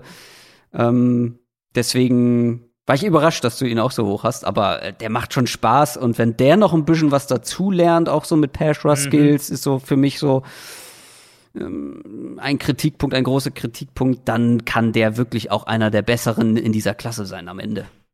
Ja, das denke ich auch. Ähm, also ist halt ein Riese auch, der ist halt auch 6'6, der ist so groß wie Rousseau und wiegt noch mal 10 Pfund mehr. Ja. Ähm, Wie gesagt, also sowas, mal von, von, den Maßen so mal ganz grob, das ist halt schon, ähm, das ist schon wirklich groß und schwer. Aber ich finde, für das, für die Größe und das, deswegen mochte ich ihn halt auch mehr als Rousseau und habe ihn vor Rousseau auch gesetzt. Ich finde halt Turner, Turners Größe macht sich deutlich positiver auf dem Feld bemerkbar. Ja. Ähm, also er hat halt, er hat halt die Explosivität, die Rousseau nicht hat in meinen Augen. Bei Turner siehst du teilweise den Get-Off, dann, dass er wirklich ganz schnell wegkommt vom Snap, dass er auch eben eng um Tackles herumkommt, was ich bei Rousseau fast nie gesehen habe.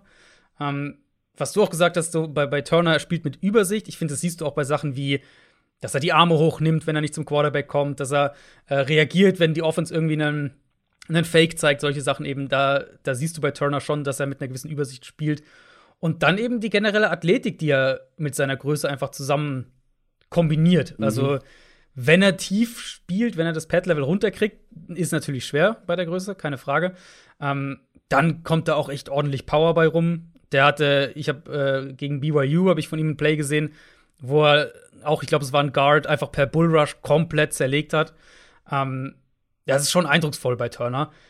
Ja, roh, denk, würde ich sagen, verpasst gelegentlich mal einen Tackle. Ich, das mit dem, mit dem niedrigen Pad-Level, wie gesagt, das ist nicht konstant. Und wenn er eben nicht mit dem ersten Schritt, mit der Explosivität gewinnt, dann hat er sich schwer damit getan, im zweiten Anlauf sozusagen dann nochmal neue Power aufzubauen. Mhm. Und ja, das sind halt so bei ihm auch so ein bisschen, ähm, was dann noch dazu kommt, Sample Size, muss man auch sagen, hat nur vier Spiele gemacht in der vergangenen Saison und das war ja so sein, sein Breakout-Jahr, wenn man will. Ähm, da hat er nur vier Spiele gemacht, sprich, geringes Sample Size, nicht gegen Top Competition. Das muss man bei Turner im Hinterkopf behalten. Deswegen und deswegen konnte er auch eben ja. mit diesen physischen Tools oft gewinnen. Und genau. das wird halt in der ja, NFL genau. aber schwieriger. Ganz genau. Aber ich sehe halt trotzdem in ihm mehr als bei Rousseau. Obwohl Rousseau gegen bessere Spieler 2019 mehr Stats noch aufgelegt hat. Aber wenn du mir, wenn ich jetzt sag, wenn du jetzt sagst, du musst einen von den beiden in Runde 2 draften, dann würde ich Peyton Turner draften. Ja, fairer Punkt. Vielleicht hätte ich sie doch noch umdrehen sollen. hm. Da habe ich nämlich sehr lange drüber nachgedacht, aber ich war ein bisschen mhm. verunsichert, weil wenige ihn so weit oben hatten. Da ich, ich kann es jetzt nicht übertreiben, am Ende mache ich mich lächerlich. äh, Sage ich mir ah. jedes Jahr, ich muss mutiger sein. Bei manchen Sachen. Immer, ja, ja, immer dem eigenen, äh, ja. eigenen, dem eigenen Gefühl folgen. Das stimmt schon. Äh, wo hast du, ähm, ganz kurz, um die Edge-Verteidiger abzuschließen, wo hast du Joseph Osai? Den wollte ich gerade auch noch ansprechen. Äh, den habe ich, da bin ich, glaube ich, ein bisschen niedriger als viele. Ich habe den als neunten Pass-Rusher mhm. ähm, mit einer Drittrunden-Grade. Osai ist für mich halt echt noch ein Projekt, ehrlicherweise. Ähm, die Explosivität ist der Hammer. Also, wie der vom Snap wegkommt, auch bei ihm hat der Pro Day das bestätigt: 99. Perzentil im Hochsprung, 99. Perzentil im Weitsprung. Und das siehst du halt schon auch auf Tape. Aber das ist alles noch inkonstant. Der, auch selbst dieser explosive Get-Off ist teilweise einfach weg. Ähm, da ist er noch ein bisschen planlos. Er spielt halt die Position so auch noch nicht lange nee. in dem Maße. Insofern, er war halt Off-Ball-Linebacker davor. Äh, und du siehst halt teilweise, er hat ja dieses eine Spiel, da habe ich auch ein paar, ähm, ein paar Clips auf, auf Twitter gepostet, wo sie gegen Oklahoma State gespielt haben, gegen Tevin Jenkins, den, den First-Round-Tackle oder mutmaßlichen First-Round-Tackle von Oklahoma State und da wurde er halt komplett zerlegt, weitestgehend. Und das wird für Teams sicher auch was sein, wo sie sich dann fragen, okay, das war ein Spiel gegen NFL Projected Competition mhm. uh, und da hat er halt weitestgehend überhaupt kein Land gesehen. Deswegen für mich eher noch ein Projekt. Was ich dann eher so gegen Mitte, Ende dritte Runde nehmen würde. Aber Joseph Osai hat halt Tools, die, die wenige haben. Das muss man auch ganz klar sagen. Ja, ich finde ihn gar nicht so explosiv tatsächlich. Ich finde, der kommt tatsächlich ein bisschen schläfrig ähm, von alleine. Ja, das meine ich, glaube ich, mit der, mit der Inkonstanz. Also ich finde halt, du siehst halt manchmal, wo er wirklich so, also tatsächlich explodiert vom Snap weg. Und dann auf einmal, mhm. genau wie die Power in seinem Spiel, mal ist sie da und auf einmal ist sie wieder nicht da. Lass uns zu den Defensive Tackles kommen. Mhm. Wer hat denn eben angefangen? Hab ich, du hast angefangen. Äh, ich habe angefangen. Das darfst du jetzt sehr gerne. Hier können wir ja auch noch mal ein, zwei Worte über die Klasse sagen. Wir haben jetzt ja schon ja. ein bisschen gelästert ja. und ich finde auch zu Recht, das geht sehr schnell, sehr rapide runter, was die mhm. Qualität und auch die, die Grades angeht. Und dementsprechend habe ich wirklich Rankings all over the place gesehen. Also wirklich, mhm. mhm. also es ist ja ganz oft so, dass ich am Ende, was stimmt eigentlich gar nicht. Dieses Jahr ist es relativ selten der Fall, dass ich mit den Jungs von Pro Football Focus irgendwie auf einer Wellenlänge bin. Letztes Jahr war es mehr, dieses Jahr ähm, weniger und bei den Defensive Tackles, also ich konnte das Ranking am Ende gar nicht glauben, was die da haben. ja, meins geht auch. Ist, wenn ich das mit dem Ranking vergleiche, bin ich auch äh, deutlich anders. Es würde, es wäre sehr unbefriedigend, wenn wir eine sehr ähnliche Top 5 haben, muss ich ganz ehrlich sagen. Meine Nummer 5. Auf dem letzten Drücker noch reingerutscht. Tommy Togiai. Ah, den hätte ich gerne als meinen My Guy genommen. Das ist meine Nummer 6. Mm, nee, den mochte ich. Da bin ich dann froh. Dann hätte ich ja beinahe zwei deiner My Guys weggenommen. Ja, ja. ja. Tommy Togiai, Ohio State, ähm, den habe ich wirklich sehr spät geguckt, aber den mochte ich sehr. Also, mhm. das ist genau der Typ, den ich da äh, an der Interior Defensive Line sehen will. Der hat mehr Willen als Talent. das hast du schön gesagt. Aber das macht ihn auch irgendwie so unterhaltsam. Weil mhm. der Typ, also Talent, um, da beziehe ich jetzt auch mal körperliche Voraussetzungen mit rein. Weil der Typ ist ein bisschen undersized, mhm. bisschen klein, bisschen, ähm, bisschen kurze Arme, ist jetzt mhm. auch kein geborener Pass-Rush-Techniker, kein Edeltechniker, aber das ist einer, ich habe jetzt schon mehrfach diese, diesen Motor, diese, diese Energie angesprochen und der ist wirklich das Vorbild in allem davon. Immer 100 Prozent und das macht auch, daraus macht er eine Stärke, weil er sehr viel damit kompensiert. Er hat nämlich, wahrscheinlich auch, weil er einfach in jedem Play gleich viel gibt sozusagen und immer 100% gibt, hat er eigentlich konstant Impact. Und wir sprechen noch über ein paar andere Namen, vielleicht auch nicht, weil sie es auch bei dir nicht in die Top 5 geschafft haben, die halt wirklich einfach nicht konstant sein können, nicht konstant mhm. sind. Und er hat konstant Impact. Der Impact ist zwar nicht so groß wie bei anderen, weil mhm. er einfach limitiert ist, aber auch bei ihm finde ich vor allem auffällig, dass man gesehen hat, wenn er auf dem Feld war, war er der beste Spieler in dieser Ohio State Line gefühlt. Also man hat gesehen, wenn er gefehlt hat. Also es gab einige Tapes, ähm, die waren nicht auf den einzelnen Spieler zugeschnitten, sondern da hieß es Ohio State Defense gegen Offense XY. Und dann sieht man eben auch die Plays, wenn ein Spieler nicht mit dabei war. Und ich mhm. finde, es war mhm. immer auffällig, wenn er da war. Es war diese Power, diese Explosivität und, und da macht er dann wirklich alles wett, was, was er irgendwie, ähm, was ihm fehlt. Er spielt mit Köpfchen. Der spielt mhm. richtig clever mit Antizipation, der reagiert so schnell auf Dinge, die im Backfield passieren, dass er deshalb oftmals dann auch spät im Play noch zur Stelle ist. Und insgesamt, unterm Strich, finde ich, kann der auf so viele unterschiedliche Arten gewinnen. Ist nicht auf eine Sache angewiesen. Er ist nicht auf seine Power angewiesen oder auf seine Technik. Bringt von allem was mit. Und gerade im Run-Game, ähm, ja, der ist irgendwie klein und undersized, aber das merkt man ihm nicht an. Der lässt sich kaum bewegen. Und das ja, du kannst, ich will dir noch ein bisschen was übrig lassen, aber ich glaube, das Ceiling bei ihm ist vielleicht limitiert und limitierter als bei anderen. Mhm. Aber ich finde, der bringt enorm viel Floor mit. Also, ähm, ich glaube, du, du kriegst, was du, was du im College gesehen hast, und das ist auf einem, auf einem guten Level. Ja, eine Sache würde ich einhaken bei, bei Togiai, weil du gesagt hast, man sieht immer diesen Motor und sowas, was stimmt, das habe ich mir auch so aufgeschrieben. Aber man muss eben sagen, er war halt auch immer in dieser Rotation. Ne? Also er hat in keiner mhm. Saison mehr als 300 Snaps gespielt. War immer Teil eben von, von so einer Rotation ja. in der Defensive Line, hat auch seine Pausen halt bekommen. Nur ein Jahr Starter auch grundsätzlich gewesen. Genau, ja, ja, genau, nur ein Jahr. Dann, äh, ich weiß gar nicht, ach, war ja, war ja auch keine volle Saison dann dementsprechend.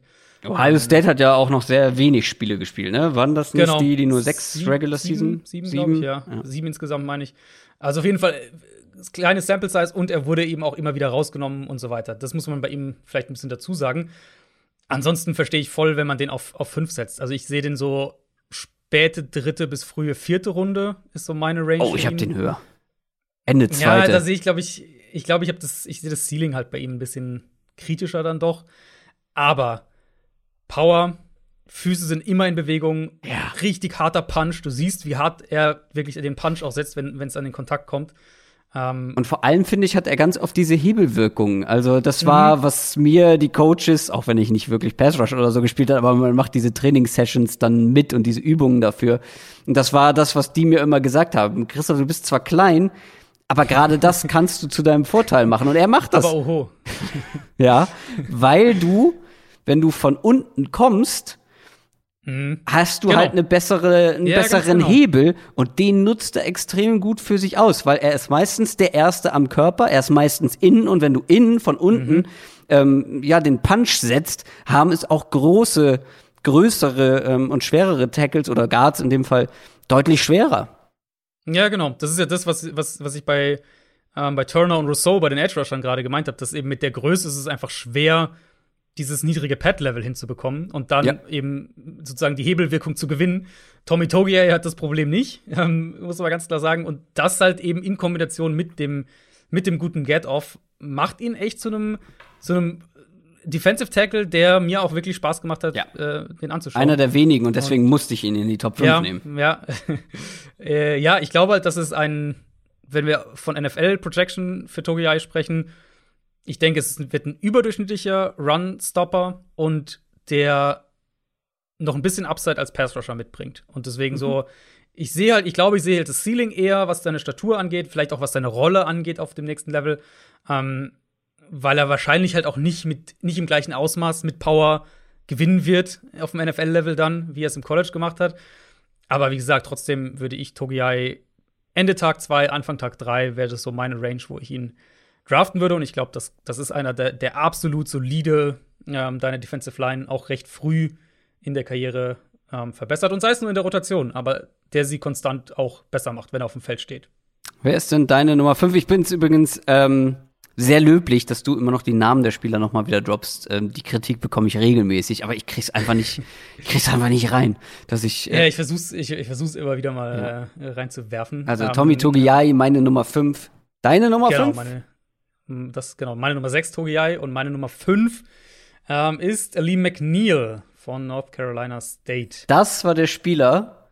Wir haben nämlich kurz eben schon äh, vor der Aufnahme gesprochen. Das ist der Spieler, wo ich mir gesagt habe, ich gucke so lange Defensive Tackles, bis ich einen finde, der mir so gut gefällt, dass ich den nicht in der Top 5 hat, weil ich kann, ich weiß, warum man ihn relativ hoch haben muss, aber das ist überhaupt kein Defensive Tackle, den ich in der mhm. Range draften würde als GM, wo er wahrscheinlich vom Board gehen wird.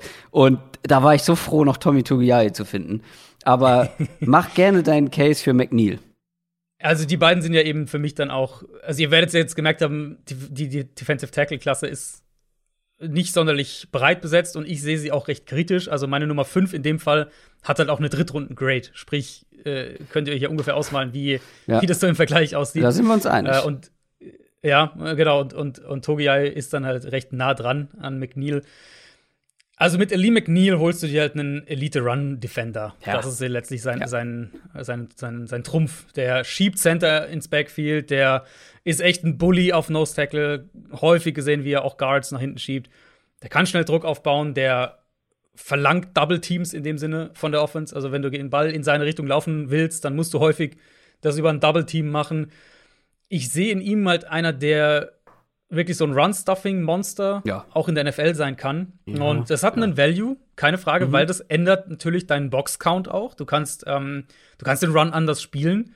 Ja, wenn du absolut. solche Spieler hast, die konstant äh, zwei Gaps besetzen oder Double Teams ziehen oder was auch immer. Das ist ja was, was die Patriots über Jahre, seit Jahren schon machen. Also in der Rolle sehe ich ihn eben. Er hat ganz gut getestet. Das hat mir nochmal ein bisschen positiver Mhm, bei ihm gemacht für die, für die athletischen Tests. Und ähm, du siehst auch auf Tape, finde ich teilweise. Er hatte diese Interception gegen Virginia, wo er sich da wirklich vom Double Team löst, die Arme hochbringt und den Ball dann erst ab, abblockt und dann fängt und zum Pick Six zurückträgt. Ähm, also die Athletik siehst du teilweise schon auch. Er ist häufig der Erste, der sich tatsächlich auch bewegt. Ähm, Super ja, explosiv. also für Genau, und, und für 320 Pfund Ja, eben. eben. Äh, genau, also für mich halt McNeil, Nose Tackle, wo du genau weißt, was du bekommst. Super Run Defender, der Räume kreiert, der ein bisschen Upside als Pass Rusher hat durch die Explosivität. Mhm. Viel mehr sehe ich in ihm nicht. Aber das wäre mir dann trotzdem ein Drittrunden-Pick wert. Also so fair, sozusagen Genau. bei aller Kritik an der, an der Klasse äh, muss man ja schon sein. genau so habe ich ihn auch. Also ich habe fast das gleiche Fazit letztendlich und für mich ist es auch eine dritte Runde. Und so ein Spieler hat auch seinen Wert, ähm, aber es ist halt einfach, ja, es ist halt so unspektakulär, wie wie es Genau, unspektakulär total, nur ja. sein kann. Und deswegen, Ja. ich hatte gehofft, dass du mit ihm, dass du ihn mit in der Top 5 hast, damit wir über ihn sprechen, weil er ist wirklich, also man muss dazu sagen, zum Beispiel, das meinte ich eben, äh, Pro Football Focus, die hatten ihn auf Platz zwei. Und das war so. Ja, eine also der Sachen, die ich halt so überhaupt nicht nachvollziehen konnte. Gerade bei Nee, PFF, so. die ja eigentlich viel extremer sind, was so Value im, gegen den Pass angeht. Ja, ich glaube, das lenkt halt auch wieder damit zusammen, mit dem, was ich gerade gesagt habe, weil da so die Erkenntnis setzt sich immer mehr auch durch, eben ähm, dieser Value von Interior Defendern, Aber- die eben gegen den Run sozusagen zwei, zwei Gaps besetzen oder Mhm. halt Räume kreieren für andere und dadurch es dir erlauben, konstant mit einer leichteren Box zu spielen. Und das ist halt die Rolle, die Ellie McNeil letztlich auch haben wird auf dem nächsten Level. Ja, und da wird er gut sein. Aber ich weiß halt nicht, ob er viel Ja. mehr bringt und dann kannst du den in genau. meinen Augen nicht höher als in der dritten Runde draften. Weil ich finde, Würde in der zweiten machen, Runde ja. brauchst du dann schon einen Defensive Tackle, der beides einigermaßen kann. Mhm. Mm, Das war jetzt deine Nummer 5, Ellie McNeil. Kommen wir zu meiner Nummer 4, wenn ich mich nicht irre. Ich glaube, Mhm. auch da bin ich ein bisschen höher als du und als viele anderen, andere. Davian Nixon.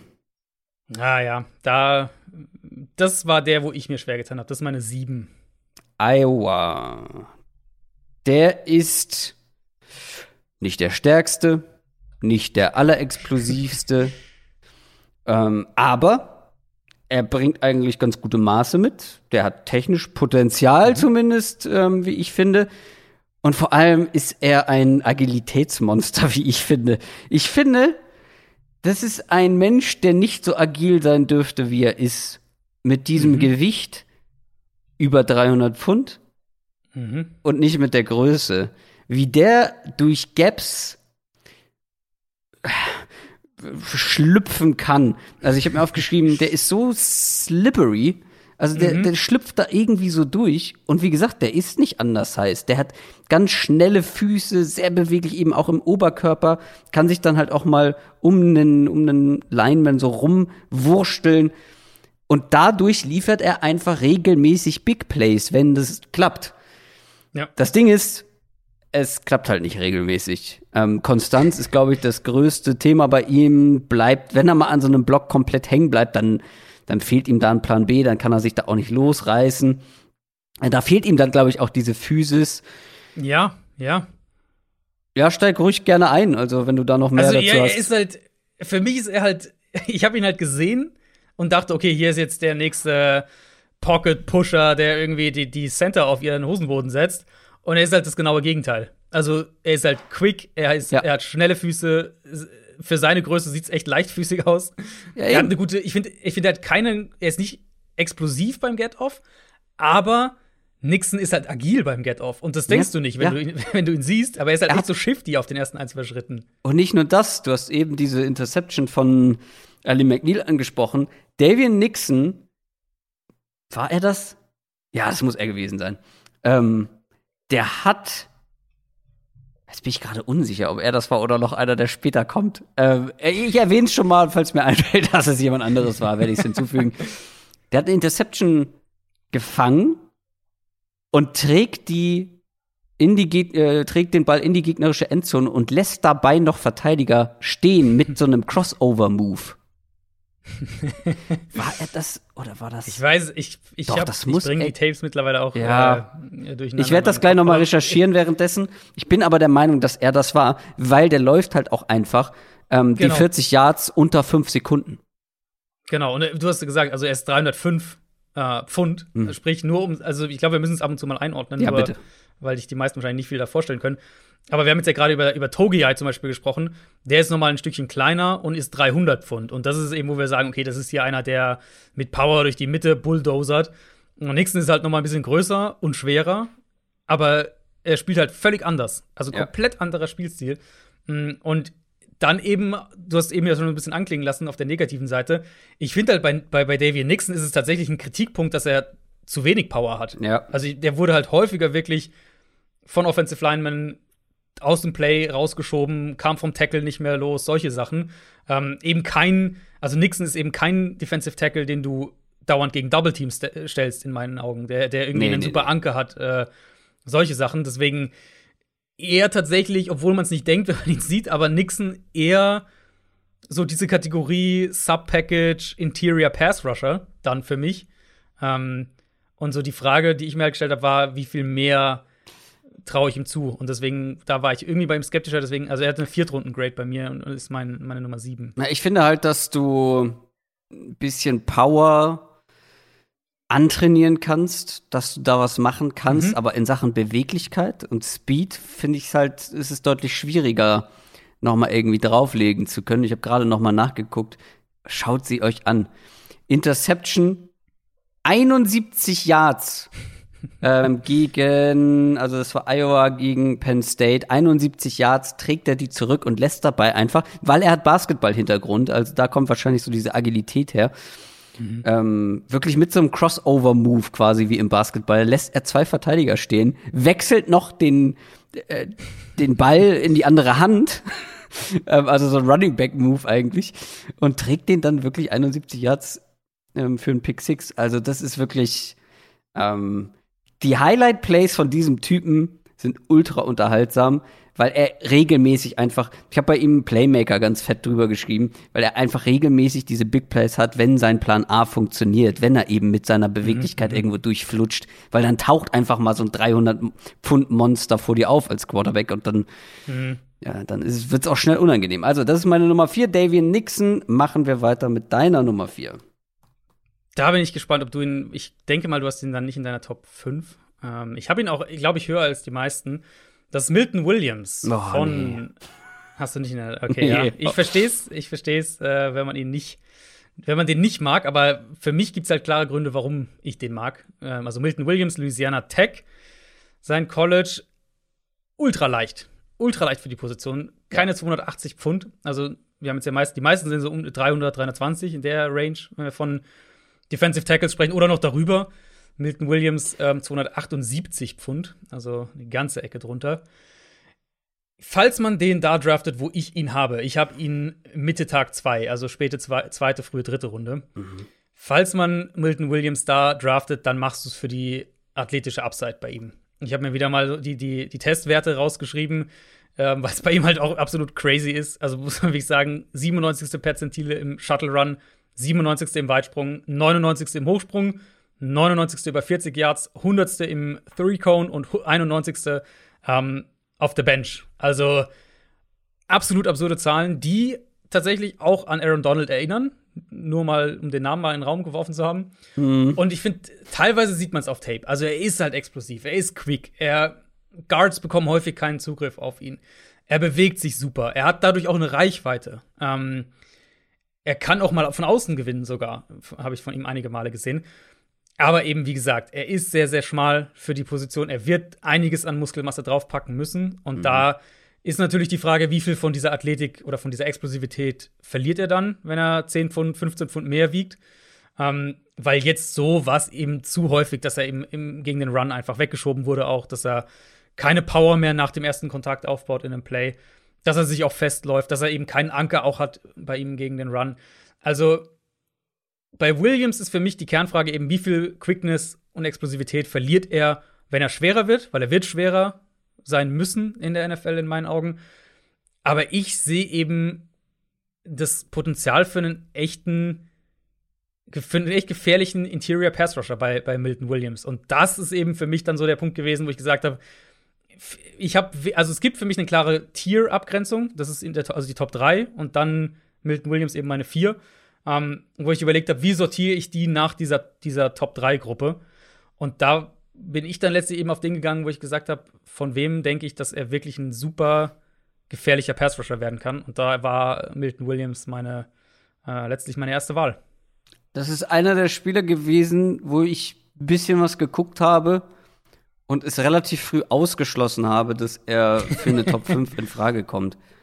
Ich fand den so unspektakulär, viel Wirklich? zu leicht, wird im Run-Game rumgeschoben und dann sehe ich auch noch, dass er quasi nur fünf gute Spiele in seiner ganzen College-Karriere gemacht hat. Die waren dann sehr gut, gar keine Frage. Hat sich auch sehr, sehr gut entwickelt. Aber es waren eigentlich genau genommen nur fünf Spiele. Ähm, also ja, es sind mir einige Dinge, die du jetzt ähm, gesagt hast, vor allem was so Pass-Rushing-Moves angeht, auch aufgefallen. Aber ähm, also das, also er muss sich ja physisch steigern. Ähm, mhm, mh er muss einfach einen großen Schritt machen, um, glaube ich, in der NFL ähm, relevant zu werden. Weil ja, wenn du es ist als keiner, den du draftest, dass er gleich starten nee, kann. Also wenn das du in der NFL sagen. als Defensive Tackle so sehr rumgeschoben wirst gegen den Run, wirst du, glaube ich, selten das Feld sehen, außer in ganz klaren mhm. Äh, Passing-Situationen. Und ich glaube, der wird es sehr, sehr schwer haben. Deswegen war ich dann auch sehr schnell von ihm weg. Er ist bei mir, auch wenn man das jetzt nicht für voll nehmen darf, weil hinten raus habe ich mir nicht mehr ganz so viele Gedanken gemacht, wer jetzt wo auf welcher Position steht. Nummer 9. Mhm. Also, wie gesagt, die Kritik verstehe ich voll und ganz und ich äh, stimme voll zu, dass du Milton Williams Zeit geben musst. Dass keiner ist, den du jetzt draftest und dann ähm, startet der Woche 1 auf Defensive Tackle für dich. Das ist nicht der Fall bei ihm. Mein Gedankengang eben war, wie gesagt, diese ganze Ali McNeil, Tommy Togiai, Davian Nixon, Marvin Wilson, Florida State gehört da für mich auch noch mit dazu. Also diese ganze Gruppe war so die, die, die ich dann nach meiner Top 3 irgendwie hatte, plus eben Milton Williams. Und ich mich halt gefragt habe, wem von denen traue ich das denn zu, ein echter Impact Defensive Tackle auch gegen den, auch als Pass Rusher zu werden? Und das war für mich recht klar äh, Milton Williams. Ah, du hast gerade schon meine Nummer 3 angesprochen. Stark, dann sind wir auf jeden Fall irgendwo ganz auseinander. Ähm, Marvin Wilson ist meine Nummer 3. Ja, ja, ich weiß, den haben viele hoch, aber ich, oh, ich bin mit dem so nicht warm geworden. Ich, ich ihn auf 8. Ich fand ihn super. Florida State, Marvin Wilson. Und ihr seht schon, bei in was für eine Richtung das bei mir geht, bei Defensive Tackles. Ich habe halt einfach selten einen so großen, so breiten Menschen gesehen, der sich so bewegen kann wie Wilson. Ähm, ich finde auch, du hast jetzt schon mehrfach die Messungen angesprochen, die Athletikmessungen, und ich finde bei ihm, also er hat nicht gut, ähm, hat er nicht gut abgeschnitten, aber ich finde, er sieht athletischer auf Tape aus, als er dann letztendlich bei den Messungen war. Ich war tatsächlich ein bisschen überrascht, als ich das dann gesehen habe. Aber gerade was ziemlich mies ja, bei ihm. Ja, ja ähm, das habe ich so nicht erwartet. Klar, muss man irgendwie im Hinterkopf haben, aber vor allem was Agilität und Beweglichkeit angeht, bei ihm sind auch beeindruckend, wie bei meiner Nummer 4 Davian Nixon. Marvin Wilson wie der sich winden kann, um zum Beispiel noch an einen Runner zu kommen, der eigentlich, also bei vielen Defensive Tackles hat man gesehen, ähm, dass dann ist, gibt's einen Run und der führt eigentlich an dir, an dem Spieler vorbei, aber er kommt nicht mehr hin. Und Marvin mhm. Wilson ist nie aus dem Spiel, weil der sich dann irgendwie dann noch, irgendwie kann er da noch hinkommen. Ähm, und das liegt vor allem, glaube ich, an seiner größten Stärke und das ist für mich sein Spielverständnis, seine Cleverness. Der spielt so ballorientiert, ähm, jetzt fallen mir hier Dinge vom Tisch, ähm, der spielt so ballorientiert, gefühlt lässt er den Ball nie aus den Augen. Und dadurch adjustet er halt sein Spiel im Play so frühzeitig, dass er seine athletischen Defizite wettmachen kann. Ist zumindest mein Eindruck gewesen und diese athletischen Defizite hat er definitiv. Auch er ist nicht der stärkste, nicht der explosivste. Und was, glaube ich, das Hauptgegenargument für ihn ist, ich weiß nicht, wie viel 2019er Tape du dir angeguckt hast. Weil bei mir war es das erste, Wenig, ich. erste Wenig, Spiel, was ein 2019er Spiel war. Und da hatte er ein Bombenjahr. Ein Bombenjahr und Ja. Mhm. Ich habe mich dann auch gewundert, weil das das erste, was ich angeguckt habe, und habe mich dann gewundert, warum hat den nicht jeder relativ weit oben? Ja, ich weiß warum, weil 2020 alles andere als gut war. Das war Ja. Murks. Und das, das gleiche Thema hatten wir ja vor zwei Wochen auch bei Rashad Bateman, dem Wide Receiver, dass diese Tapes so unterschiedlich aussahen. Und bei Rashad Bateman wusste man nicht so ganz genau, woran es lag.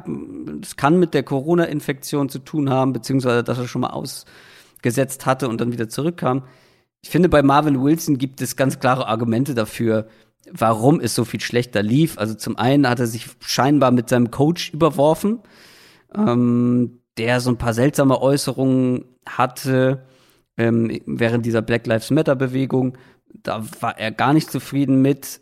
Das Team und auch die Defensive Line von Florida State war wohl gar nicht gut. Ähm, da hat er dann auch nicht gerade von profitiert, im Gegenteil. Und er hat wohl angeschlagen gespielt, hat dann auch verletzungsbedingt die Saison komplett beendet irgendwann, musste eine andere Rolle spielen, die ihm nicht so lag. Also für mich ist der halt eben eher, was das 2020er Tape angeht, so ein bisschen mehr Opfer der Umstände. Aber natürlich kann ich verstehen, dass man ihn deshalb ein bisschen tiefer hat. Ich habe das diesmal nicht so stark gewichtet, weil es für mich halt offensichtliche Gründe dafür gab. Und dieses 2019er Jahr, also guckt euch gerne da mal was an aus 2019, da sieht der richtig legit aus. Ja, also 2019 war er definitiv besser. Ähm, für mich, es waren so ein paar Punkte, glaube ich, die ihn für mich schwer haben greifbar werden lassen und letztlich dann auch ein bisschen runtergeschoben haben. Also zum einen eben 2020 war nicht gut, plus ziemlich miese Tests. Also der war teilweise in einstelligen Perzentilen bei, den, bei seinen Tests. Mhm. Ähm, ich finde, der bewegt sich gut für seine Größe und ich finde, die Balance sieht gut aus und er hat vielleicht mehr Pass-Rush-Moves schon drauf als nahezu jeder andere Defensive Tackle in der Klasse. Das waren so die positiven Punkte für Wilson.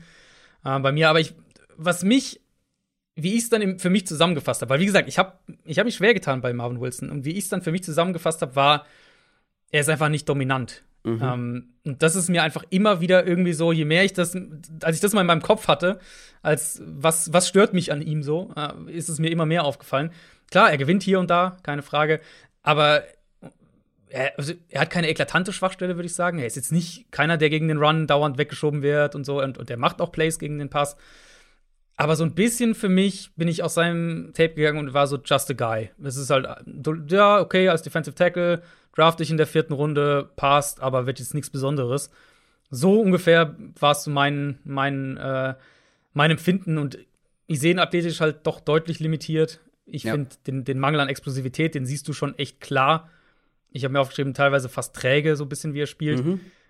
Keiner, der halt über die Power kommt.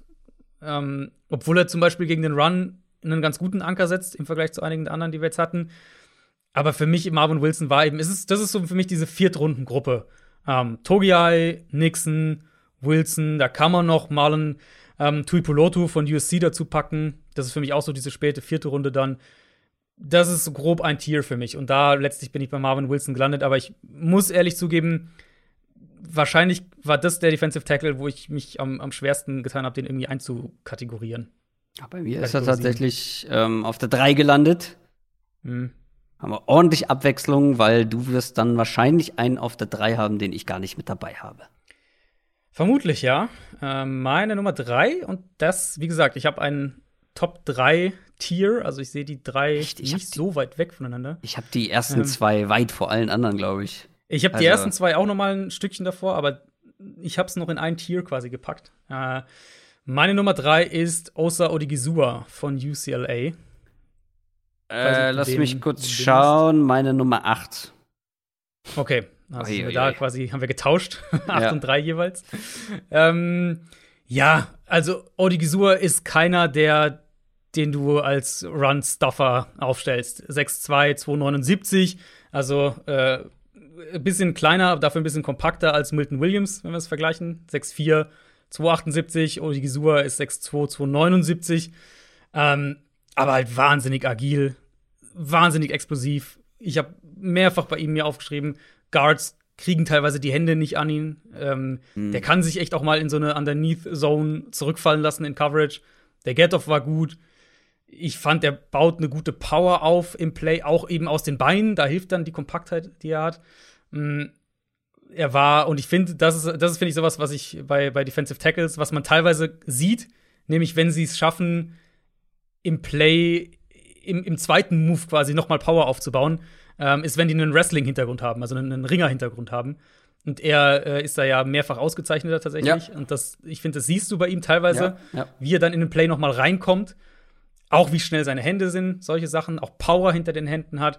Er hat relativ lange Arme, dafür, dass er so klein ist. Also klein im Vergleich ist.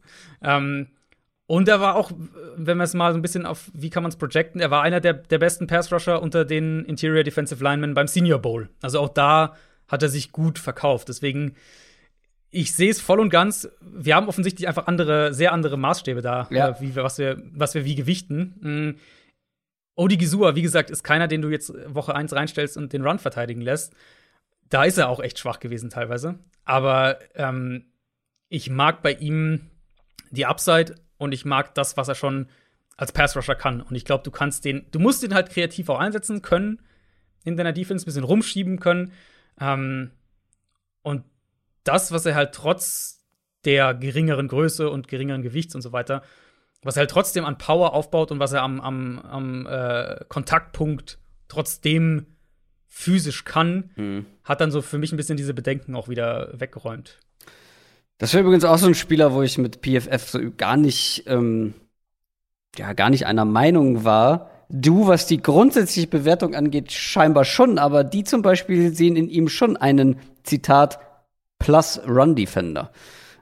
ja, das fand, also ich fand ihn halt brutal inkonstant gegen den Run. Das war so ein bisschen mein, äh, mein Takeaway. Das und ich, und, und ich halt die Projection Richtung NFL noch schwierig. Und ich lieg irgendwo dazwischen. Für mich war es so, ja, es ist ein echt schwer solides Gesamtpaket, aber alles in allem hat es mich halt nicht umgehauen. Ähm, und gerade wenn du dann ein bisschen kleiner, ein bisschen schmaler bist für die Position, finde ich, brauchst du irgendwie so eine Trumpfkarte, so ein, so ein, so ein Ass im das Ärmel. War, das war für mich also die, die, die, die Agilität bei Odigisua. Das war so ein bisschen das, wo ich gesagt habe, der, ich könnte mir vorstellen, dass der auch für NFL-Guards teilweise zu hm. quick und zu agil ist.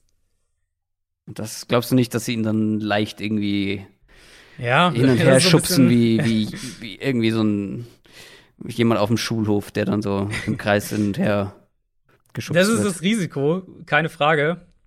Ähm, aber wie gesagt, da bin ich bei ihm letztlich, weil das, was ich von ihm eben am, wenn er den ersten Kontakt nicht gewonnen hat, was er dann noch machen konnte, wie er seine Arme einsetzt, was er offensichtlich vermutlich einfach aus dieser Ringerkarriere auch mitgenommen hat. Zumindest wirkte das teilweise auch so, wie er sich halt da befreit. Ähm, hat mich da ein bisschen mir die Sorge genommen. Deswegen war das so dann der erste, wo ich gesagt habe, den würde ich einigermaßen guten Gewissens Ende der zweiten Runde noch nehmen. Jetzt hast du bei ihm gar nicht so oft den Namen gesagt. Warum denn nicht? Usa Edi. Ich finde, ich, ihn, ich, ich find ihn aber noch, ja. äh, noch einigermaßen häufig. Äh, Vor allem hast du ihn beim ersten Mal so richtig gut hinbekommen. Usa Idigusuba. I, oh, guck mal, ich hab's verkackt. Im Gegensatz zu dir. Odigisuba. ja. Ist deine Nummer drei, machen wir doch gleich mit dem nächsten komplizierten Namen weiter. Nämlich meiner mhm. Nummer zwei. Levi oder Levi Onwuserike. Oder wie sprichst du ihn aus? Levi Onwuzuriki hätte ich jetzt. Onwuzuriki, ja, gut, das klingt deutlich amerikanischer. Aber auch meine Nummer zwei, ja. Und für mich quasi gleich auf mit der Nummer eins tatsächlich. Ich ja. Die beide ich hab, im Prinzip nebeneinander. Ich habe auch hin und her überlegt. Für mich gibt es keine andere, also für mich wäre es unerklärlich, andere Spieler in den Top 2 zu haben als diese beiden. Mhm, ähm, ich habe, so. also für mich sind die echt ein gutes Stück über der anderen. Also wenn man mal guckt, meine Nummer drei, Marvin Wilson, habe ich so Ende zweite Runde. Ähm, Onwuzuriki habe ich Ende erste. Also ich habe halt tatsächlich keine Erstrunden-Grade vergeben. Oh doch. Die, oh, die erste, hab, die Top 2 äh, fand ich schon gut. oh doch. Oh doch. Also die Top 2 fand ich schon nicht schlecht. ich habe ähm, bei bei, wir können den anderen Namen sagen, Christian Barmore von Alabama, ich habe bei den beiden eine frühe Zweitrunden-Grade, keine Erstrunden-Grade. Und dadurch, deswegen ist es bei mir wahrscheinlich letztlich ein Tier noch mit der Nummer 3 geworden. Aber ich habe die beiden auch noch mal eine, eine, ja, je nachdem, wie du sagen willst, halbe bis Dreiviertelsrunde sozusagen ja. vor Odigizua, den ich halt an drei habe.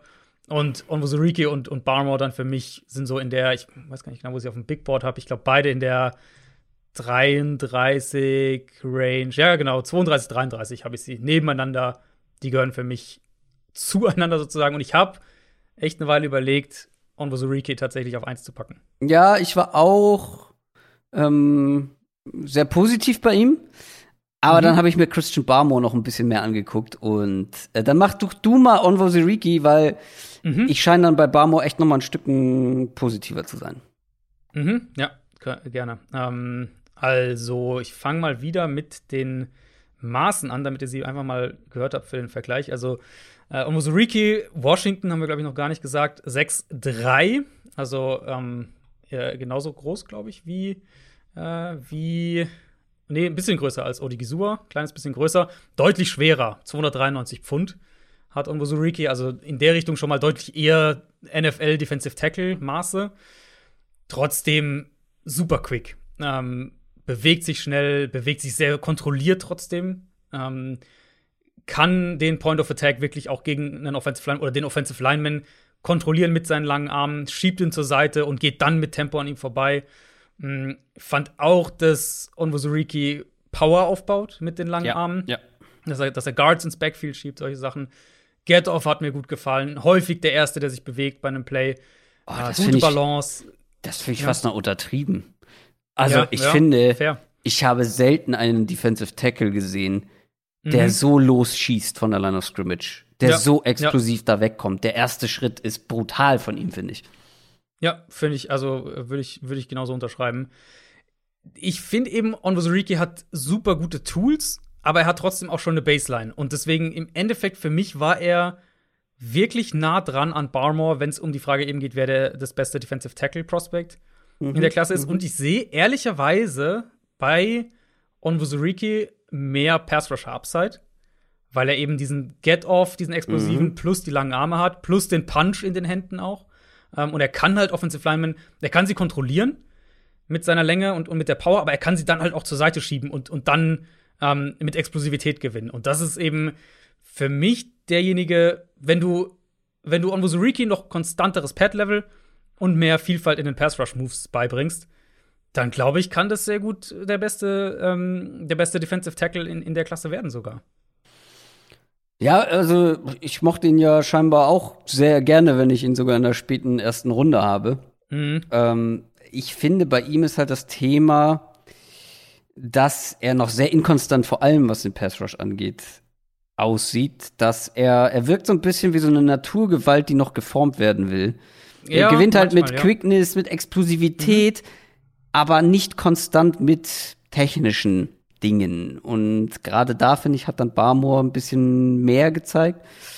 Ist auch so einer, wo das Spielverständnis mich jetzt nicht umgehauen hat und man wird es jetzt schon rausgehört haben, dass ich da ähm, auf der Position auch so ein bisschen Wert drauf lege, dass man halt sieht oder im Auge behält, was im Backfield passiert. Und er ist regelmäßig, finde ich, auf so Fakes im Backfield reingefallen und kam dann dementsprechend zu spät. Aber das sind tatsächlich alles Kleinigkeiten.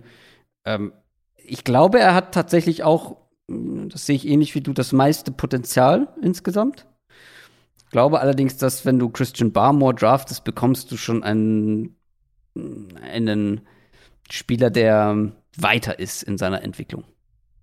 Mhm, das würde ich zustimmen. Was man vielleicht bei, bei Onwuzuriki noch sagen sollte, ist, dass er bei Washington aus irgendeinem Grund echt viel Nose-Tackle gespielt hat. Was ich nicht so ganz verstehe und was er in der NFL auch nicht machen wird, in meinen Augen. Ähm, und ich fand halt auch die, die Snaps auf Nose Tackle waren häufig weniger gefährlich, als wenn er ein bisschen weiter außen eingesetzt wurde.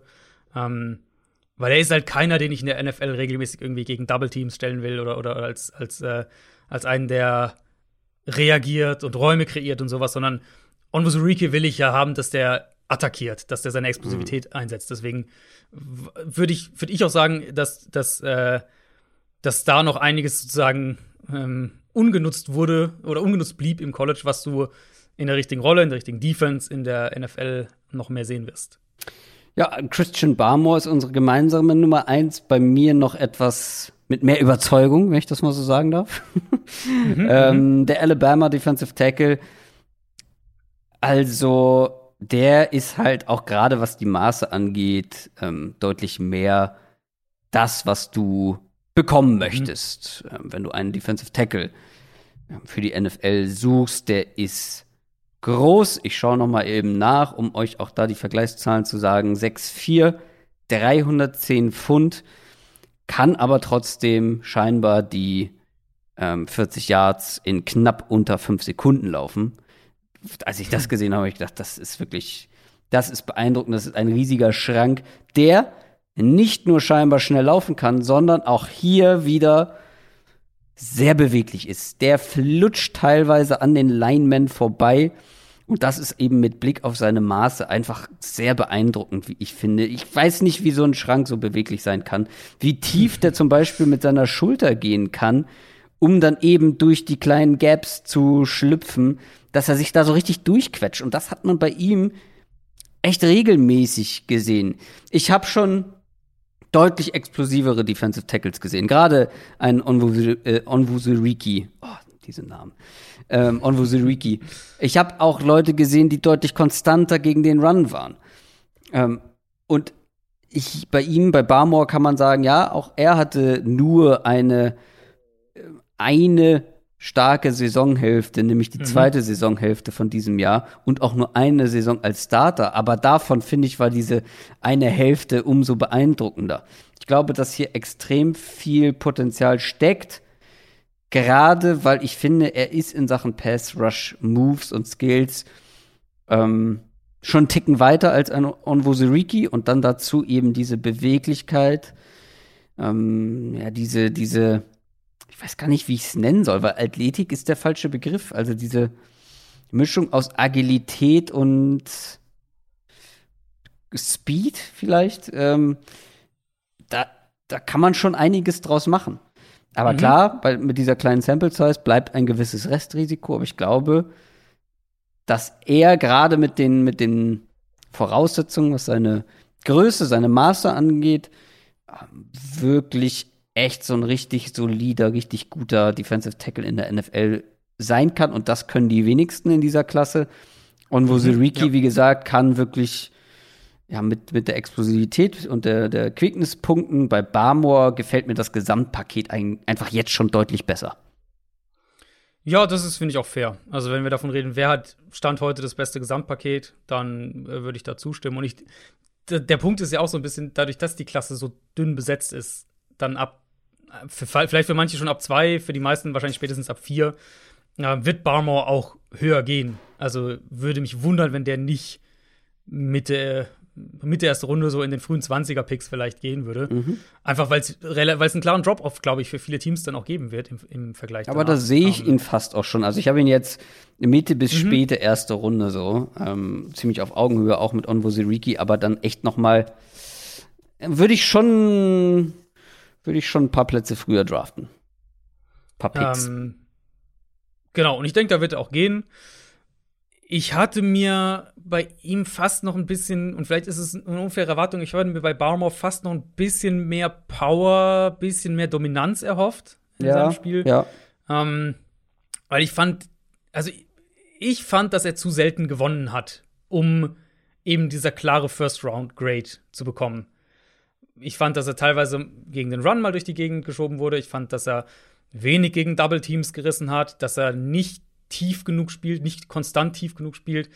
Ähm, dass er immer wieder auch mal hängen geblieben ist, wo er einfach dann auch ein paar Sekunden aus seiner Lane sozusagen oder aus seinem Gap rausgehalten wird. Und ja, also für mich nicht die konstante Dominanz, dass ich sage, das ist ein Defensive Tackle, den sehe ich safe in der ersten Runde ich verstehe, warum man ihn in der ersten Runde draftet dieses Jahr, weil eben, wie gesagt, es nicht wahnsinnig viel dahinter gibt. Ähm, aber für mich gehört er in ein Tier mit Onwuzurike und ich sehe die beiden halt echt sehr nah beieinander. Also, ich fasse zusammen. Adrians Top 5 Defensive Tackle, Ali McNeil auf der 5, Milton Williams auf der 4, auf der 3, Usa Udigisuwa. Odigisuva, ja, ist richtig gewesen. Ja. Äh, Platz 2, Levi Onwuzuriki. Platz 1, Christian Barmore. Meine Top 5. Tommy Togiai auf der 5, Davian Nixon auf der 4, Marvin Wilson auf der 3, Levi Onwuzuriki auch auf der 2 und Christian Barmore auch auf der 1. Jetzt haben wir schon über einige Namen gesprochen.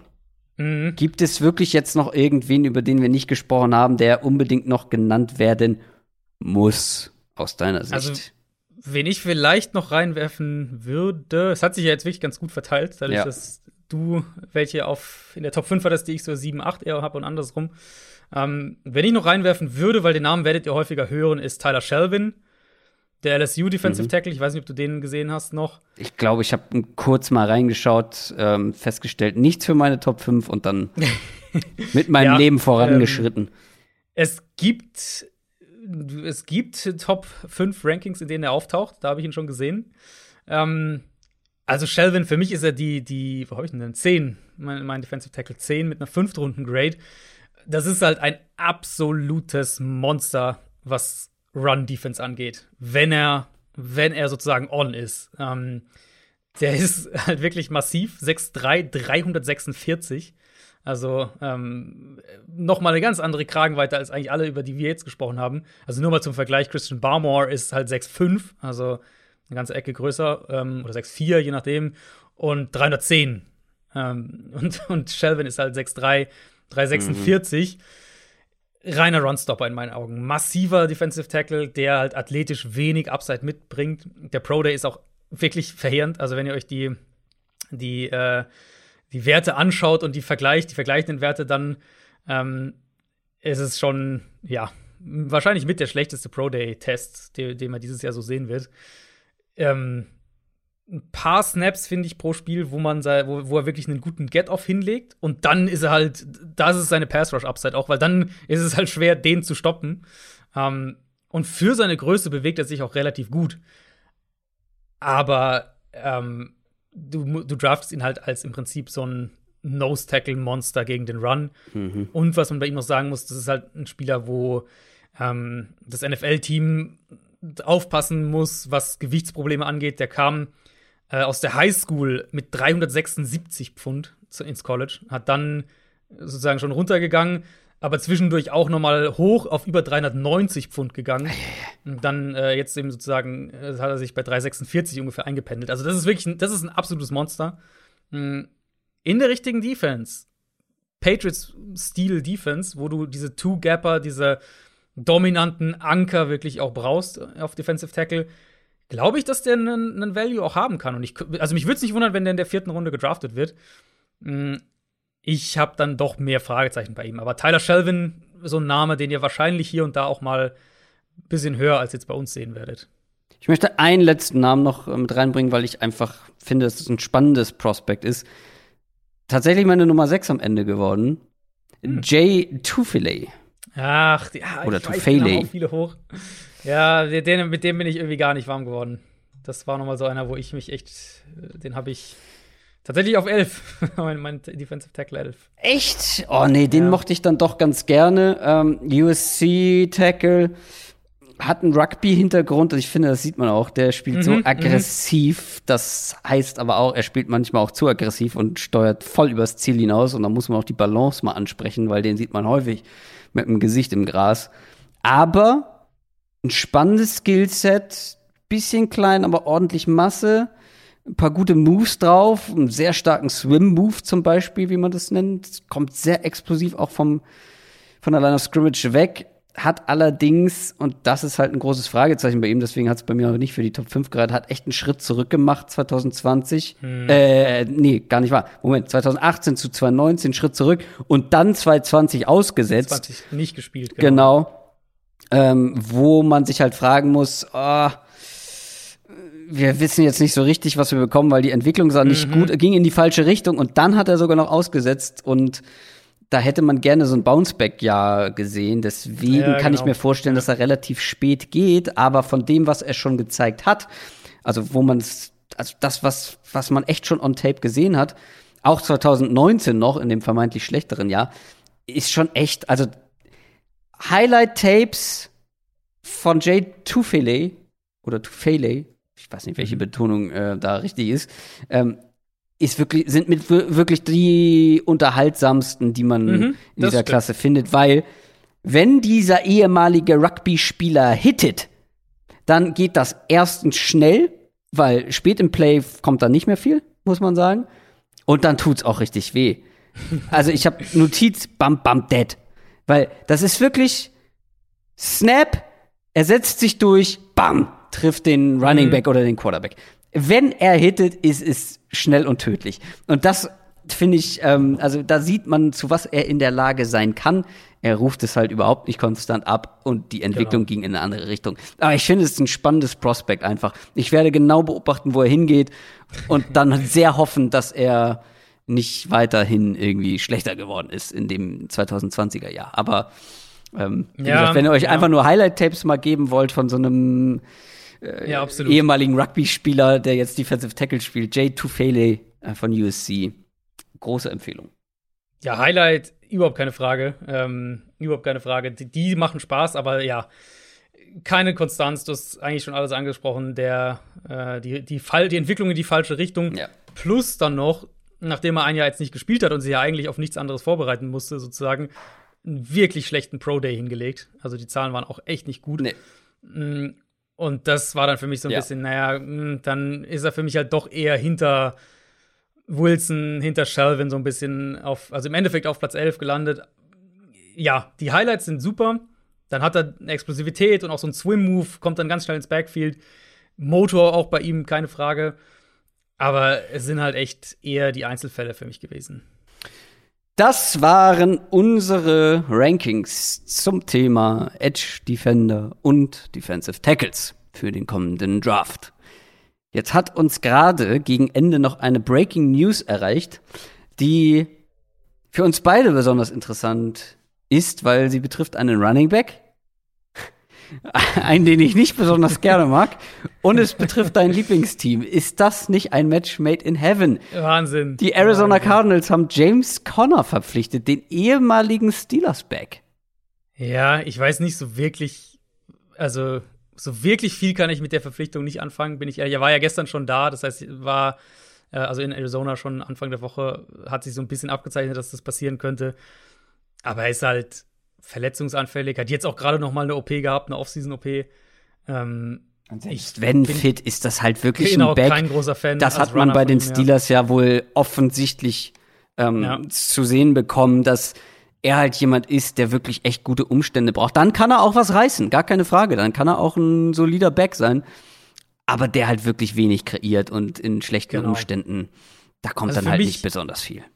Für mich holst du den eben, weil du sagst, wir trauen jetzt Chase Edmonds nicht unbedingt zu, 250 Carries zu haben in der Saison. Was, was auch fair ist. ist, ja. Genau.